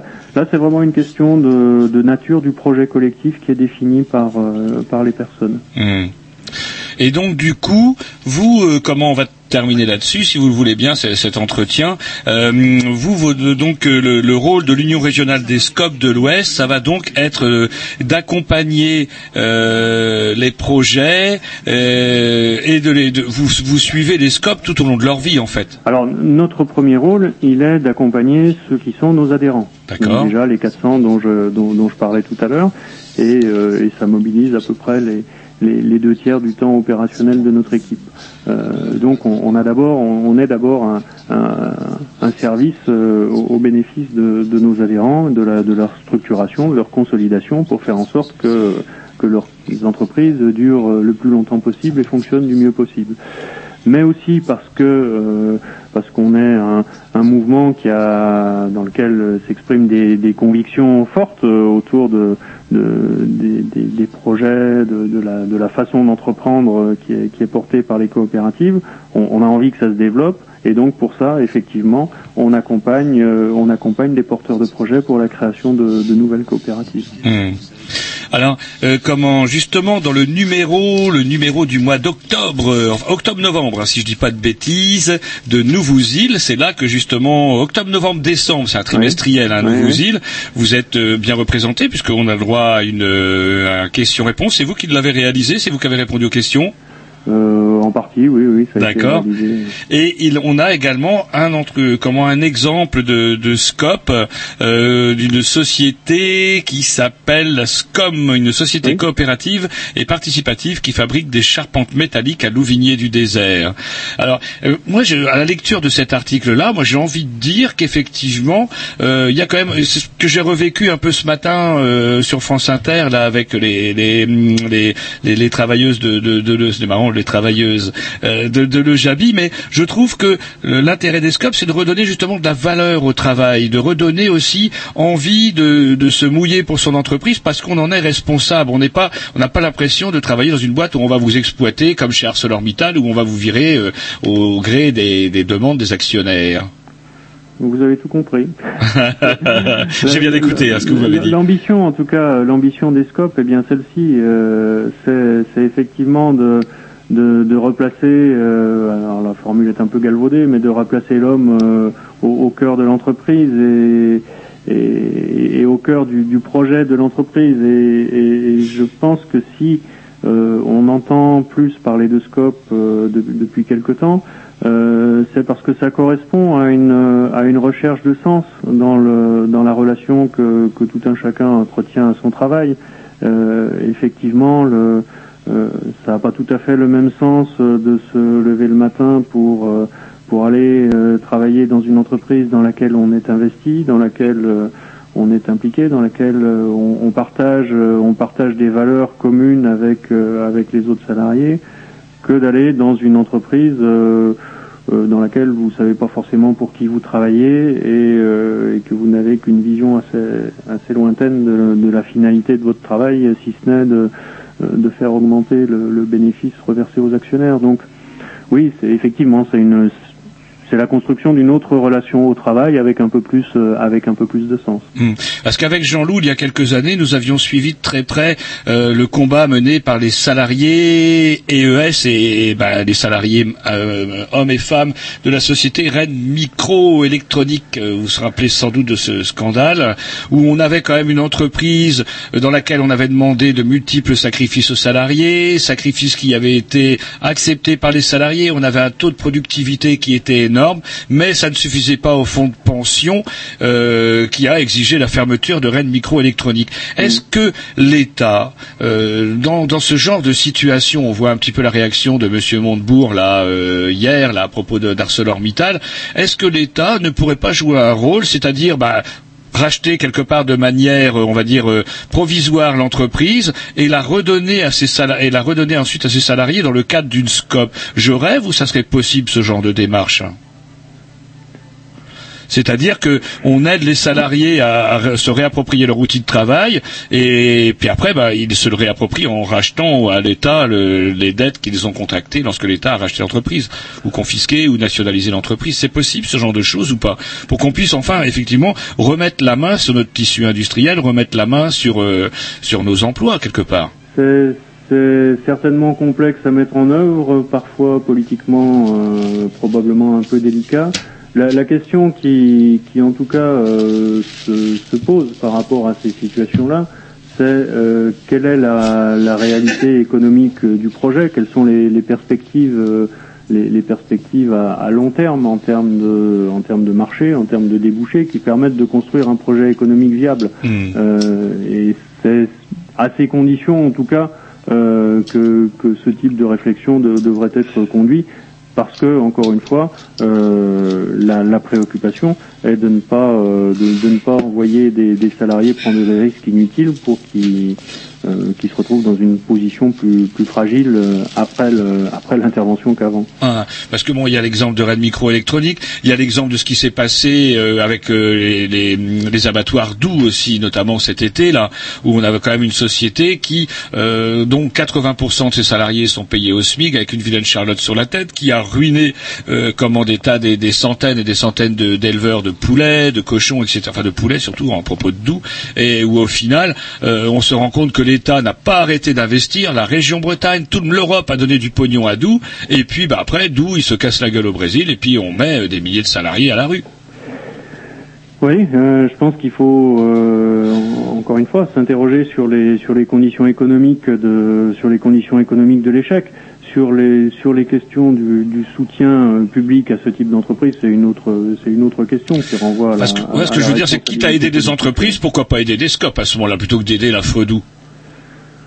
Oui, certainement. Enfin, en- encore que, enfin, entendons-nous bien, nous, on, se, on ne se situe pas en, opposition par rapport à un, par rapport à un modèle, euh, à un modèle entrepreneurial. Euh, On, est plutôt euh, dans, une position de dire, dans le, dans le contexte économique ambiant, on, on a la conviction qu'il y a d'autres façons d'entreprendre qui sont, qui sont porteuses d'un sens différent de celui proposé par des entreprises à, à vocation plus, euh, plus, plus lucrative et que, euh, et, et que cette réponse, euh, cette réponse coopérative, c'est une voie qui mérite d'être euh, d'être plus connue, d'être plus promue parce qu'elle elle propose une, une forme d'alternative qui est pas forcément qui marche pas forcément à tous les coups ou en tout cas qui est pas forcément applicable à tous les types d'activités parce qu'il y, a- il y a forcément aussi des, des contraintes euh, qui- qu'il faut Prendre en compte, hein. qu'il faut prendre en compte Euh, et nous nous, nous, notre conviction, elle est d'être euh, et notre ambition, elle est d'être d'être d'être plus visible dans le paysage et de faire valoir cette approche différente de l'entreprise et de et de la relation au travail. D'accord. Eh bien, écoutez, je vous remercie. Alors, je rappelle quand même que vous êtes donc le directeur de, alors je, je reprends sous, sous les yeux hein, pour pas dire de bêtises, donc de l'Union régionale des SCOP de l'Ouest. Tout à fait. Si moi ou quelqu'un d'autre euh, ou quelqu'un qui nous écoute a envie de créer une SCOP, il peut passer votre porte. Tout à fait. On peut euh, déjà consulter le site euh, lescope-west .coop avec C2OP Mhm. euh, sur lequel il trouvera pas mal d'informations et, et venir nous rendre visite à l'Union régionale effectivement. Voilà, je redonne le numéro de téléphone, c'est donc le 02 99 35 19 00. Tout à fait. Eh bien, écoutez, je vous remercie. Ne quittez pas parce que j'ai deux ou trois encore petites questions à vous poser. Pas beaucoup de temps donc euh, Voilà. Eh bien, écoutez, je vous remercie encore. Et donc, je rappelle le numéro de téléphone de votre euh, de votre association, donc l'Union régionale des scopes de l'Ouest, 02 99 35 19 00. Voilà.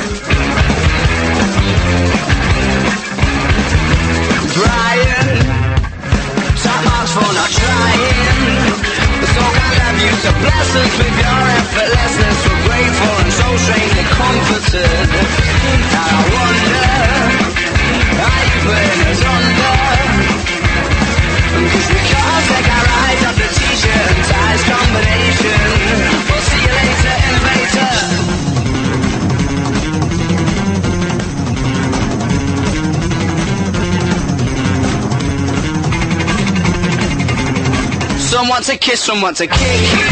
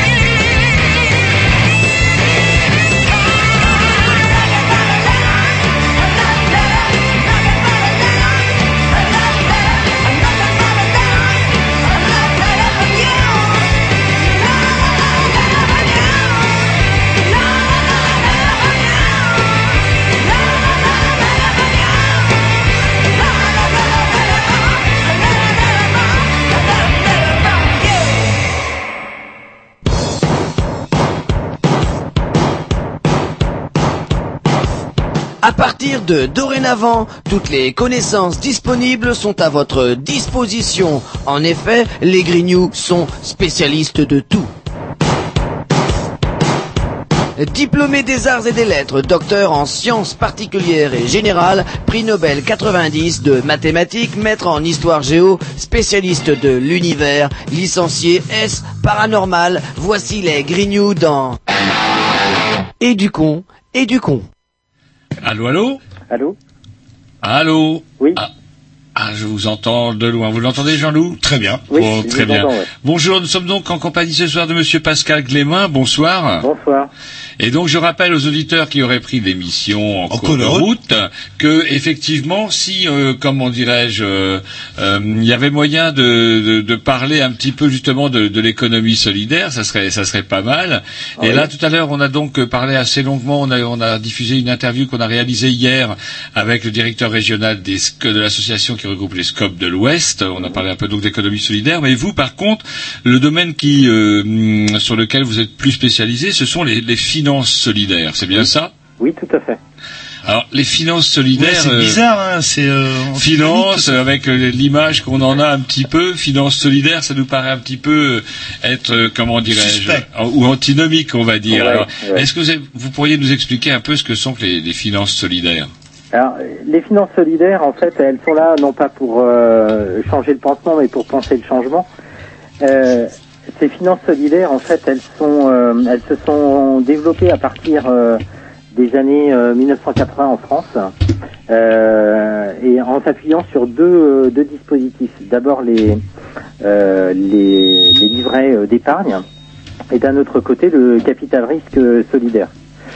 Les livrets d'épargne euh, donc qui sont affectés à l'épargne solidaire et qui portent l'épargne solidaire, pardon. euh, donc en fait c'est ce qu'on appelle des livrets de partage. Euh, C'est-à-dire que l'épargnant euh, citoyen choisit euh, d'affecter euh, son épargne à quatre domaines. Donc le logement, euh, parce qu'en fait on a un vrai problème d'accès au logement dans notre société euh, aujourd'hui. C'est le livret A, ça en fait, pour résumer. Euh, alors, la, la relation avec le livret A, c'est euh, le, le taux, le taux d'intérêt. Euh, ça pourrait correspondre au, au livret A qui finance du logement social, sauf qu'en fait, euh, bon nombre de nos concitoyens n'ont même plus accès euh, au logement social parce qu'effectivement, ils n'ont plus les moyens, tout simplement, euh, d'assurer les loyers. Donc en fait, les, les finances solidaires, en l'occurrence, permettent, via l'épargne, d'acheter, de rénover un certain nombre de logements qui vont être proposés donc de logements solidaires avec un loyer solidaire, c'est-à-dire que les, les bénéficiaires vont payer un loyer à hauteur de leur solvabilité. Et euh, en plus on va les accompagner euh, dans leur démarche euh, à la fois euh, euh, de, de, de, de recherche de, de, solutions euh, qui peuvent les aider soit euh, au niveau du, du marché du travail euh, soit au niveau de, de l'éducation euh, de l'accès à la culture euh, pour les enfants. Donc c'est pas seulement euh, euh, l'accès aux services de logement euh, que peut proposer le livret A euh, via euh, le logement social.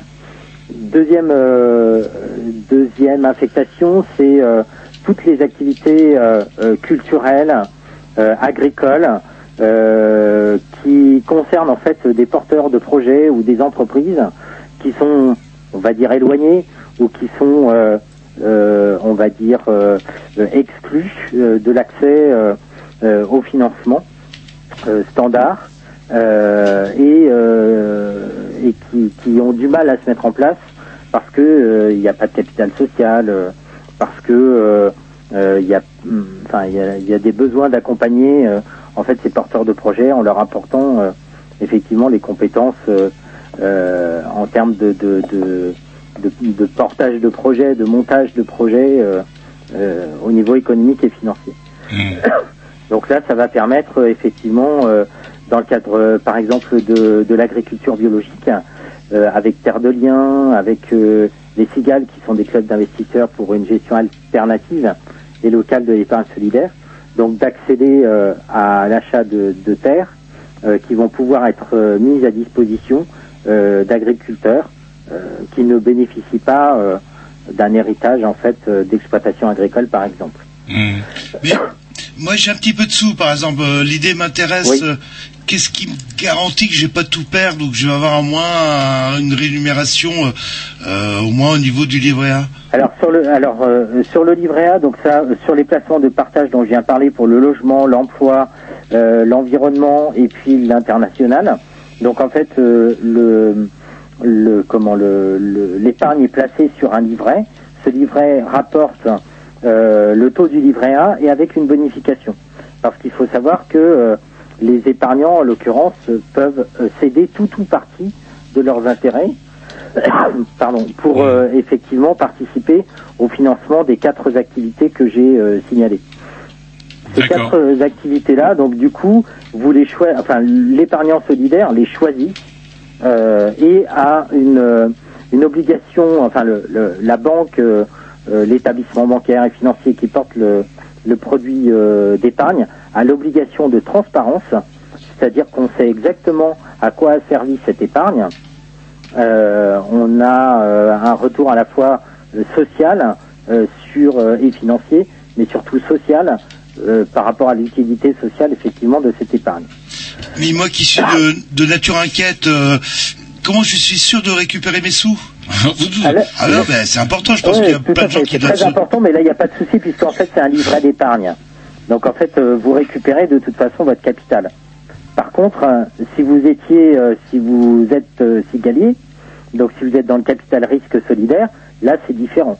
C'est-à-dire qu'en fait vous investissez du capital pour soutenir euh, un projet. Dans le cadre du, du soutien de ce projet, effectivement, normalement, le collectif des épargnants solidaires fait que euh, nous devons aboutir à, à un- à un résultat favorable pour l'entreprise. Mais si tel n'est pas le cas, effectivement, là, l'argent est perdu. D'accord? Puisqu'en fait, vous apportez de l'argent avec droit de retrait euh, à, à la fin, en fait, euh, des, des cinq ans euh, de vie d'une cigale, quoi. Et il y a pas mal de sites euh, sur un sur internet. euh, est-ce que tous ont cet esprit euh, de finances euh, solidaires ou est-ce qu'il faut se méfier un petit peu? Euh, alors, Ou en langage clair, est-ce que vous avez des sites sûrs euh, pour les gens qui sont intéressés à nous proposer? Oui, alors, euh, alors il y a, y a effectivement des sites, euh, donc en fait des sites qui sont des filtres, euh, effectivement de, euh, qui font le lien entre l'épargnant euh, et le, le porteur de projet euh, solidaire. Souvent, c'est euh, dans le cadre de la solidarité internationale. Donc, euh, c'est différent. Donc, je ne sais pas si c'est à ce site-là que vous pensez, mais il y a un site qui s'appelle Babylone, euh, par exemple, donc qui mobilise de l'épargne au service euh, de l'investissement dans les pays euh, dits en développement. Euh, là, il n'y a pas de suivi direct de Babylone sur le terrain. Donc, ils récupèrent les informations euh, qu'on veut bien leur donner euh, de par euh, les acteurs qui mobilisent sur le terrain. Normalement, euh, dans le cadre euh, de fonds communs de placement comme euh, euh, la CIDI, par exemple, qui est une société euh, euh, de, développement international, enfin une société d'investissement pour le développement à l'international, là, il y a euh, sur le terrain euh, un accompagnement euh, du- de, de l'investissement de projet, et donc vous pouvez euh, avoir toute l'information sur ce que véritablement votre épargne a créé sur le sur le territoire. C'est un petit peu moins vrai quand même en l'état actuel des choses, du moins euh, pour les, les plateformes euh, sur Internet. D'accord. Donc ça, le- on parlait donc de la définition de finance solidaire, donc vous parlez de l'épargne, mais dans la finance solidaire, est-ce qu'il y a d'autres euh, volets, euh, par exemple, je sais pas, est-ce que euh, j'en parlais avec votre collègue là, Pascal Verriot qui est avec nous ce soir, en tout cas, le- le- je me rappelle d'un truc qui s'appelle le monde piété. Quel rapport entre le monde piété ou ma tante, par exemple, et les finances solidaires? Eh bien, c'était, c'est, c'est vraiment l'origine des finances solidaires, euh, on va dire, à l'européenne, puisqu'en fait, c'est né au XIVe siècle en Italie. Euh, c'était euh, les frères euh, franciscains et récollets qui disaient qu'en fait, hein, il valait mieux faire un crédit honnête qu'un don. Alors, le crédit honnête, c'était un crédit à, à taux bas euh, qui était adapté en fait à, à chaque situation euh, euh, d'individu en, en termes de pauvreté, on dirait aujourd'hui, ou de précarité ou de vulnérabilité. Est-ce que c'était déjà avec une garantie comme euh, l'image folklorique de ma, de la tante, de ma tante, c'est quand bah, on va déposer ses bijoux, euh, etc. Tout à fait, c'était déjà du microcrédit euh, comme cela, sur un système euh, plus ou moins de, de gage, mais il y avait ce versant euh, quand même sans caution solidaire, du coup, ou sans caution, donc sans gage. Et l'objectif, c'était effectivement de ne pas tomber dans le caritatif. Euh, C'est-à-dire donner de l'argent, euh, c'est euh, euh, à la fois ne pas respecter la dignité de la personne, euh, c'est la mettre euh, dans une situation euh, De dépendance. parfois de dépendance, d'assistance, et surtout euh, lorsque la personne euh, en fait s'en sort entre guillemets, euh, la, la somme d'argent a pu être remboursée, mais la dette morale, elle, est très très difficile à, à dissoudre. Donc du coup, l'objectif c'était ça, c'était vraiment euh, d'accompagner euh, le, le demandeur de microcrédit, euh, si on peut utiliser ce terme-là pour le pour le XIVe siècle. Donc accompagner la personne, la maintenir debout plutôt que d'avoir d'avoir à la relever, lui maintenir l'estime d'elle-même, sa dignité, parce que la relation à l'argent est complexe. Donc du coup, ils étaient déjà partis dans cet objectif-là euh, de, euh, de, de- à la fois de microcrédit et de prêt sur gage. Jean-Loup, vous vouliez poser une question? Oui, vous parliez de, de microcrédit. euh, euh, apparemment, c'est- alors, déjà un, qu'est-ce que c'est? Et deux, apparemment, c'est une formule qui marche bien, surtout dans les pays du tiers monde. Alors, euh, le microcrédit, alors il y a le, le microcrédit à, à l'échelle internationale, en particulier pour les pays en développement.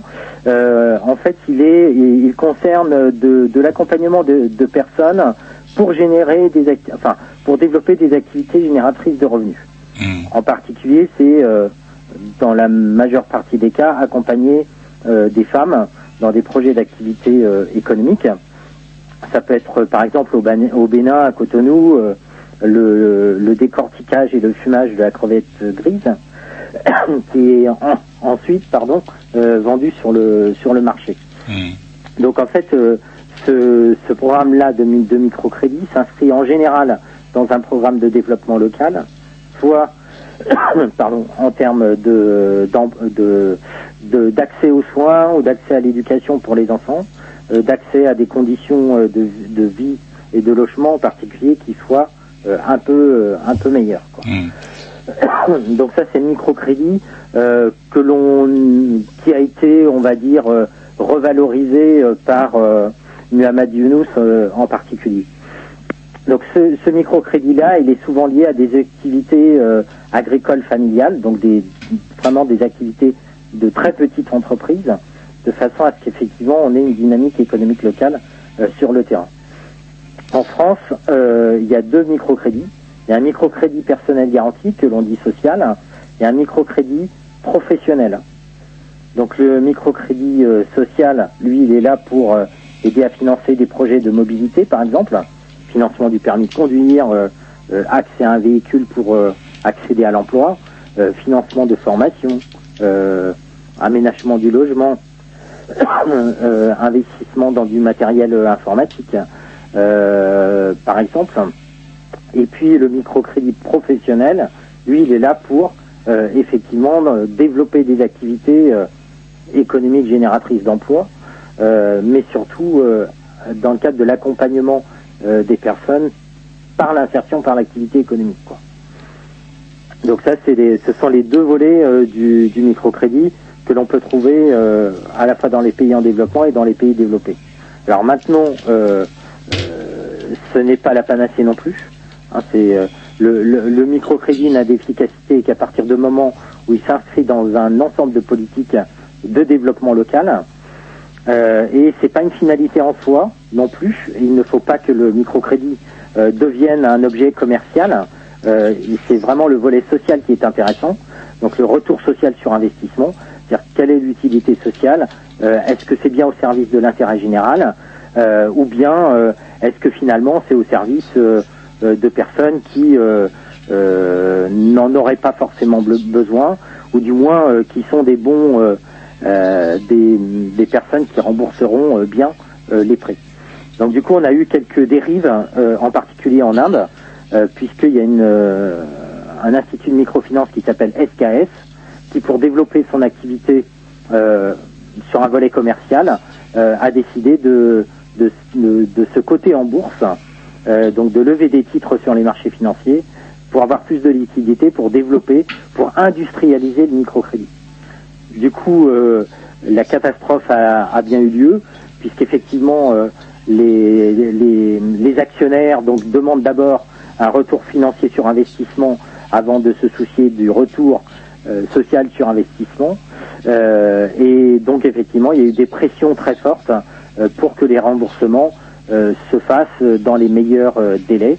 Euh, et donc, ça aboutit effectivement à des, à des pressions telles qu'un certain nombre de bénéficiaires euh, donc ont mis fin à leur vie. Quoi. Donc en fait, euh, c'est un acteur parmi euh, tant d'autres. Euh, donc c'est une dérive de gouvernance euh, euh, ici en Inde. Maintenant, euh, effectivement, il y a, euh, il y a eu, euh, euh, par exemple en Bolivie également, euh, une commercialisation du microcrédit qui a été assez catastrophique, puisqu'en fait ça aboutit en fait, à une concentration euh, des instituts de microfinance sur le territoire qui finissaient par ne par n'agir qu'en milieu urbain, alors qu'effectivement on en a besoin en, zone périurbaine et, surtout rurale, euh, dans les pays en développement. Et donc du coup, euh, euh, à un moment, le, gouvernement bolivien a, a incité à développer le microcrédit commercial. Donc ça, c'était plutôt dans les années euh, 2000. Et en 2005, euh, le gouvernement est revenu en arrière pour euh, redonner euh, un volet euh, social d'abord euh, au micro au dispositif de microcrédit. Hmm. Et donc du coup, euh, par exemple, par chez nous, euh, concrètement, euh, le, microcrédit, euh, com- comment euh, j'ai entendu parler d'une espèce de monnaie, le, Galeco, c'est quoi ça exactement? Alors, le- donc dans les finances solidaires, parce qu'on a on, Ouais, pour revenir, euh, pour Voilà, quitter revenir le, le microcrédit, revenir aux finances solidaires. Donc, donc, pour, pour, euh, pour que ce soit bien clair, en fait, dans les finances solidaires, il y a trois, euh, trois éléments constitutifs. Donc, le microcrédit dont on vient de parler, la microassurance, parce qu'effectivement, euh, euh, je prenais tout à l'heure euh, l'exemple de l'accès au logement solidaire. Euh, vous pouvez accéder au logement solidaire, euh, mais il vous faut aussi une multirisque habitation. Hmm. Sauf que si vous n'êtes déjà pas solvable pour payer un loyer euh, dans le logement social, euh, il est fort probable que vous ayez quelques soucis aussi euh, par rapport à, à, à vos assurances, euh, assurance santé complémentaire, mais aussi assurance multirisque habitation. Donc du coup, sont développés aussi euh, des systèmes euh, de micro-assurance euh, pour garantir aussi, euh, protéger en fait les bénéficiaires euh, de, de- des microcrédits euh, en général ou du capital risque solidaire dont on parlait tout à l'heure. Et puis euh, donc il y a la mobilisation euh, de l'épargne solidaire, donc avec euh, ce qu'on a dit tout à l'heure pour le logement, etc. Et puis effectivement il y a l'aspect monnaie complémentaire, c'est-à-dire que un certain nombre d'individus dans le monde n'ont même plus accès euh, à l'argent euh, de façon euh, quotidienne. Euh, donc il y a à peu près, euh, en ordre de grandeur, hein, c'est à peu près 4000 monnaies euh, complémentaires qui circulent de par le monde, et de plus en plus dans les pays dits développés, c'est-à-dire des monnaies qui ont pour but sur un territoire, donc qui est plutôt d'origine communautaire, à faire circuler l'argent, c'est-à-dire mettre la monnaie comme un instrument et pas comme une finalité en soi. Donc mettre la monnaie au service d'une collectivité de façon à ce qu'effectivement les échanges euh, puissent être euh, les plus euh, justes, les plus équitables possibles euh, au sein d'une communauté. Hmm. On développe l'économie locale avec une monnaie locale. Tout à fait. Hmm. Tout à fait. Donc euh, le Galéco est, est dans cet esprit-là. Euh, vous avez le sol violette, euh, euh, vous avez l'abeille, euh, il y a le- la muse euh, dans les pays de la Loire, enfin etc. Il y a plein de monnaies. Et nous, en Bretagne, on aura le cochon. Peut-être. La tête- le groin. Non, on a le Galéco pour le moment. Mais comment dirais-je euh, euh, L'interview, hein, comment avec le, le, le correspondant des Scopes a duré un peu plus longtemps que prévu, puis on est un petit peu un petit peu à la ramasse de temps. Par contre, vous, je, vous- je sais que vous serez présent donc euh, au colloque qui se tiendra le jeudi 13 décembre à l'université de Rennes 2, c'est bien ça? Tout à fait. Alors l'objectif de ce colloque, ce serait de parler de quoi? Donc du coup, dans ce qui vous concerne? Ben, en fait, on a euh, mis en place un atelier euh, donc avec euh, nos collègues et en particulier euh, Pascal qui est présente euh, Ce soir. dans- ce soir. Donc on a, on a mis un atelier finance et financement de l'économie sociale et solidaire. Et l'objectif, c'est de montrer comment on peut croiser les réseaux de l'économie solidaire en particulier, par exemple les réseaux de la culture, les réseaux de l'agriculture, les réseaux du logement solidaire, avec les finances solidaires, pour effectivement montrer la co-construction euh, du, service financier euh, au service effectivement euh, de l'intérêt général, que ce soit le logement, que ce soit le soutien et l'accès à la culture.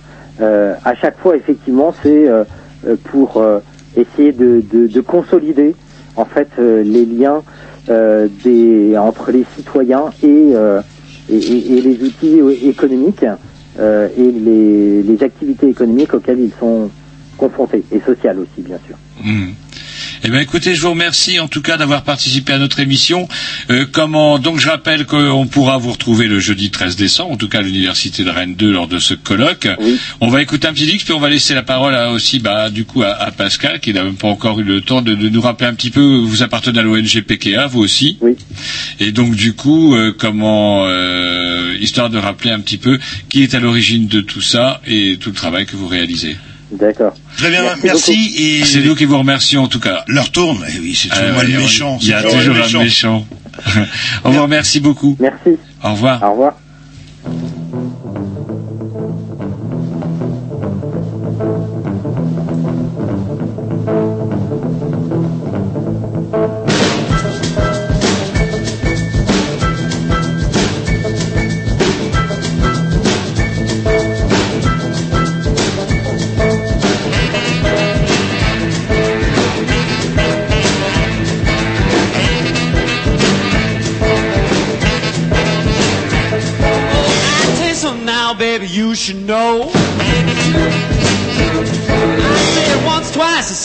And slow, yeah.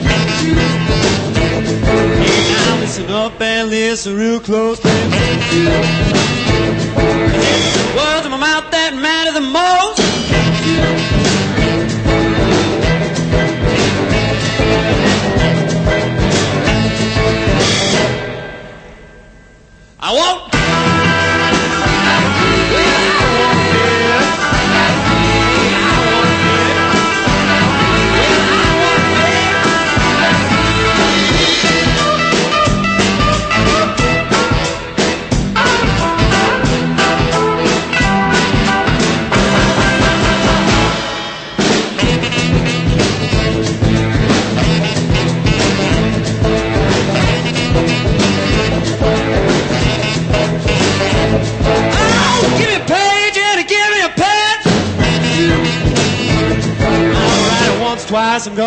Gonna it again, yeah.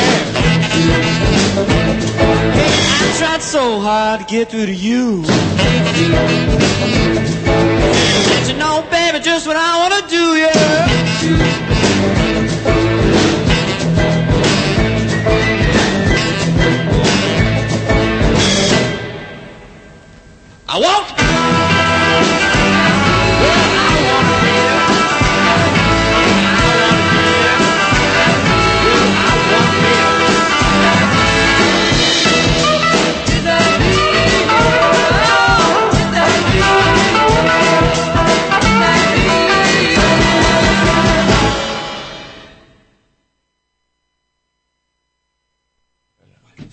Alors qu'il y a des rebondissements dans l'émission Ah, bon, ce soir, ou sous Ouais. des prétextes, mais alors là, c'est dingue. Non, Notez- mais là, c'est carrément une si vous avez catastrophe. envie de travailler avec des grignoux, on cherche des techniciens, euh, plutôt, Fiables. Plutôt jeunes, on est assez cougar dans notre style, mais là, bon bref, euh, voilà, donc notre bon, euh, tout ça pour dire que notre bon ami Grovitch est sujet à des préoccupations qui le font partir plutôt que prévu. Mais nous recevons encore, et le temps file, le temps file. On avait matière à trois émissions en fait. euh, C'est assez bah, quelque terrible. part, oui, là, là. Nous sommes donc toujours depuis le début de cette émission en compagnie de, de Pascal. Donc du coup, vous, vous, vous êtes chercheuse, cher, oh, c'est dur à dire, chercheuse. Cher- chercheur, c'est plus facile. Voilà. ouais. Et vous travaillez au sein de l'ONG PKA. PKA, c'est quoi? Est-ce qu'on peut le rappeler On en a déjà parlé, mais est-ce que vous pouvez nous le Oui, dire? c'est une euh, association euh, ONG qui cherche à repenser les activités économiques pour humaniser l'économie et remettre euh, l'homme au cœur des préoccupations.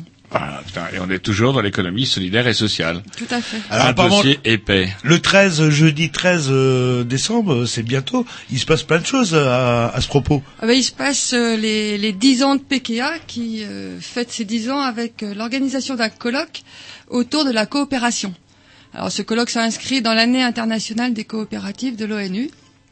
Et donc nous allons discuter pendant toute la journée sur la coopération en ayant une organisation du colloque un peu originale puisqu'au lieu euh, de faire venir les experts en, séance plénière et puis donc de discuter de cas euh, pratiques en, atelier, nous avons euh, mis en place la logique inverse, c'est-à-dire qu'en plénière venons- viendront se présenter différentes organisations qui prônent la coopération. Et donc ce, seront des expériences concrètes. Donc que ce soit, comment dire, par exemple, un, un Congolais sur le Centre pour la promotion sociale et, et communautaire qui viendra montrer comment il aide les jeunes filles à, à- à être euh, alphabétisées. Ça peut être aussi euh, donc la, la présidente d'entreprendre féminin qui viendra euh, montrer sa structure qui aide les femmes à monter euh, leurs euh, a une question importante. Est-ce qu'il y a un bistrot solidaire? Alors, il y aura des pauses café Ah, solidaire. solidaires. Donc, euh, alors, euh, euh, La plus basée sur des expériences concrètes du coup. Alors c'est Ouais. pas des experts avec une bonne vieille pipe euh, qui viennent nous fait. raconter ça façon euh, on va tous mourir Arte tous les mardis. C'est plus là du coup des gens de terrain que PKA a été chercher à droite à gauche pour présenter leurs activités. Tout à fait. Et c'est la coopération au sens large du terme, puisque nous ne présentons pas que des exemples de scopes, même si euh, des scopes seront également présentes, mais aussi donc euh, de la coopération formelle sous forme d'association, mais également informelle. Hmm. Donc ça peut être des jardins partagés, du compostage partagé, etc. Donc toutes les formes de coopération. Et euh, un choix euh, cornélien parmi les nombreuses euh, euh, interventions. Est-ce qu'il y en a deux ou trois que vous pourriez nous conseiller? Oh bah oui, c'est cornélien, je peux pas vous conseiller. Oui, je sais bien. euh, là, ou trois, des tendances ou quelque chose. Ou vous- des choses qui vous parlent Oh, bah, plus Votre coup de particulièrement. cœur personnel Alors pour euh, en parlant de tête d'affiche, nous aurons euh, Philippe Frémaux qui viendra présenter Alternative économique, l'exemple de la scope euh, d'alternative économique. Dans les projets un petit peu aussi euh, originaux, euh, les articulteurs qui sont sur Redon, qui euh, est une association de euh, à la fois d'associations mais également de collectivités territoriales pour euh, montrer que la culture peut aussi euh, avoir une logique économique et qu'elle peut s'en sortir euh, toute seule et donc montrer comment la coopération peut générer euh, ben, de, à la fois de la solidarité, donc un- une utilité sociale, mais est viable aussi. Hmm. Et donc tout ça, ça va se passer donc le jeudi 13 décembre sur une seule journée, jeudi Sur une 13 et vendredi. journée. Et puis, petite question, euh, c'est cher? Alors, il y a une inscription obligatoire. Euh, il y a une inscription pour les étudiants et pour euh, les associés à PKA qui est de 15 euros la journée. Mhm. Et sinon, c'est euh, 50 euros, mais y compris le repas. Et à 15 euros, on a le repas aussi sur Non, l'étudiant. sans repas. Ils sont plus sur un café déconner. Il y a le solidaire. rue à côté. Alors, c'est ouvert à tout le monde. Tout citoyen qui est intéressé par la coopération peut venir s'inscrire. Ah, ah. Et donc, euh, quels sont les gens donc euh, vraisemblablement qui vont se rendre donc du coup à ce à ce colloque en général? Alors, à la fois, euh, donc toute personne qui est intéressée, qui est interpellée par le modèle de la coopération, et donc euh, on aura vraisemblablement des étudiants, euh, mais aussi donc des membres d'associations, de la société civile, et également donc les, les collectivités territoriales qui Donc sont des politiques un peu. donc des, des politiques ou des agents, des agents des collectivités territoriales qui euh, sont euh, soucieux de mettre en place des, des logiques coopératives. Et au lieu de préciser, ça se passe où? À Rennes 2, À Rennes 2. à l'université de Rennes 2. C'est là que vous avez fait vos humanités, mais entre temps, ça a Chez les gauchistes Ouais. Non, ça a beaucoup Donc changé. du coup, c'est à Rennes 2, c'est Amphi 2A, je crois, c'est ça? Ouais, Amphi A2. Amphi A2. Donc Rennes Et 2, dans les Amphi salles. 2. C'est le pour sud résumer. A2, pas Amphi 2. De, de votre temps Mais et de deux, mon deux, temps, deux, il y avait c'est- que deux amphis, Jean-Loup. Maintenant, à, à Rennes 2, il y doit y en avoir une cinquantaine. Oh non, Il y en a un petit peu. il y en a un petit peu, mais pas 50 quand même. Donc on rappelle, c'est le 55. jeudi 13 euh, Décembre. décembre. Ça commence à quelle heure? Ça commence à 8h30. Accueil Du des matin participants. Ouais. C'est Et l'accueil des participants. Et PKA, ça veut dire quoi alors du coup PKA Alors PKA, c'est Political and Ethical Knowledge on Economic Activities. C'est pour une connaissance politique et éthique des activités économiques. Donc c'est pas de chez nous, ça, qui a vu euh, l'accent que vous avez pris pour euh, prononcer les... C'est quoi Ah, une C'est un réseau international, donc de chercheurs de toutes disciplines, mais également euh, donc des, des membres de la société civile. Il n'y a pas que des universitaires, puisque justement l'objectif de PKA, c'est de faire euh, euh, réfléchir ensemble à la fois donc des personnes de la société civile, des universitaires et euh, des politiques, des responsables politiques, pour changer un petit peu la vision de l'économie. Bon, bah, le il va intervenir. Mais en bah, tout cas, vous retrouverez sans doute Jean-Loup à la buvette, puisque Jean-Loup fait toutes les buvettes solidaires. Donc le jeudi 30 décembre à l'Amphi A de Sud. J'irai avec vous, Jean-Loup, voir si ça a changé à, à Villejean. Non, mais les vernissures, euh, des fois, c'est intéressant. Si, bon, le mousseux est pas frais, mais euh, c'est toujours intéressant ce qui se dit et ce qui se voit. Par contre, il est l'heure, il est l'heure. On vous remercie d'être intervenu. Jeudi C'est moi qui 13 vous remercie. décembre, Rennes 2, Amphi 2B. Non, deux A, putain, sans déconner. Oui, mais il est, A à côté, Sud. il est à côté. De toute façon, ça va se toucher dans le... Pas dit, pas dit. Alors, faut, vous pouvez aller visiter le site de PKA. Oui, aussi, donc, oui. euh, PKA, euh, bah, si vous tapez PKA, Bah vous oui, tout tomberez simplement. dessus, tout Ou sur le, le blog des Ou même Grignoux. si on tape Grignou maintenant, on pourra dé- désormais avoir l'adresse de PKA. D'ailleurs, euh, comment euh, Tom les doigts de fait, puisqu'il nous reste plus que celui-ci, Rome, Drom, je ne sais plus trop comment que c'est son nom. Monsieur Pomme, Monsieur Pomme, vous pourriez nous mettre la- l'adresse de PKA, on serait content. Allez, on va laisser la place à Dub Revolution qui, je sais pas ce qu'ils ont là. Ils ont l'air calmes, reposés. Je les ai jamais vus beaucoup énervés du Révolution. détendus. Ceci étant. On vous dit salut la semaine prochaine.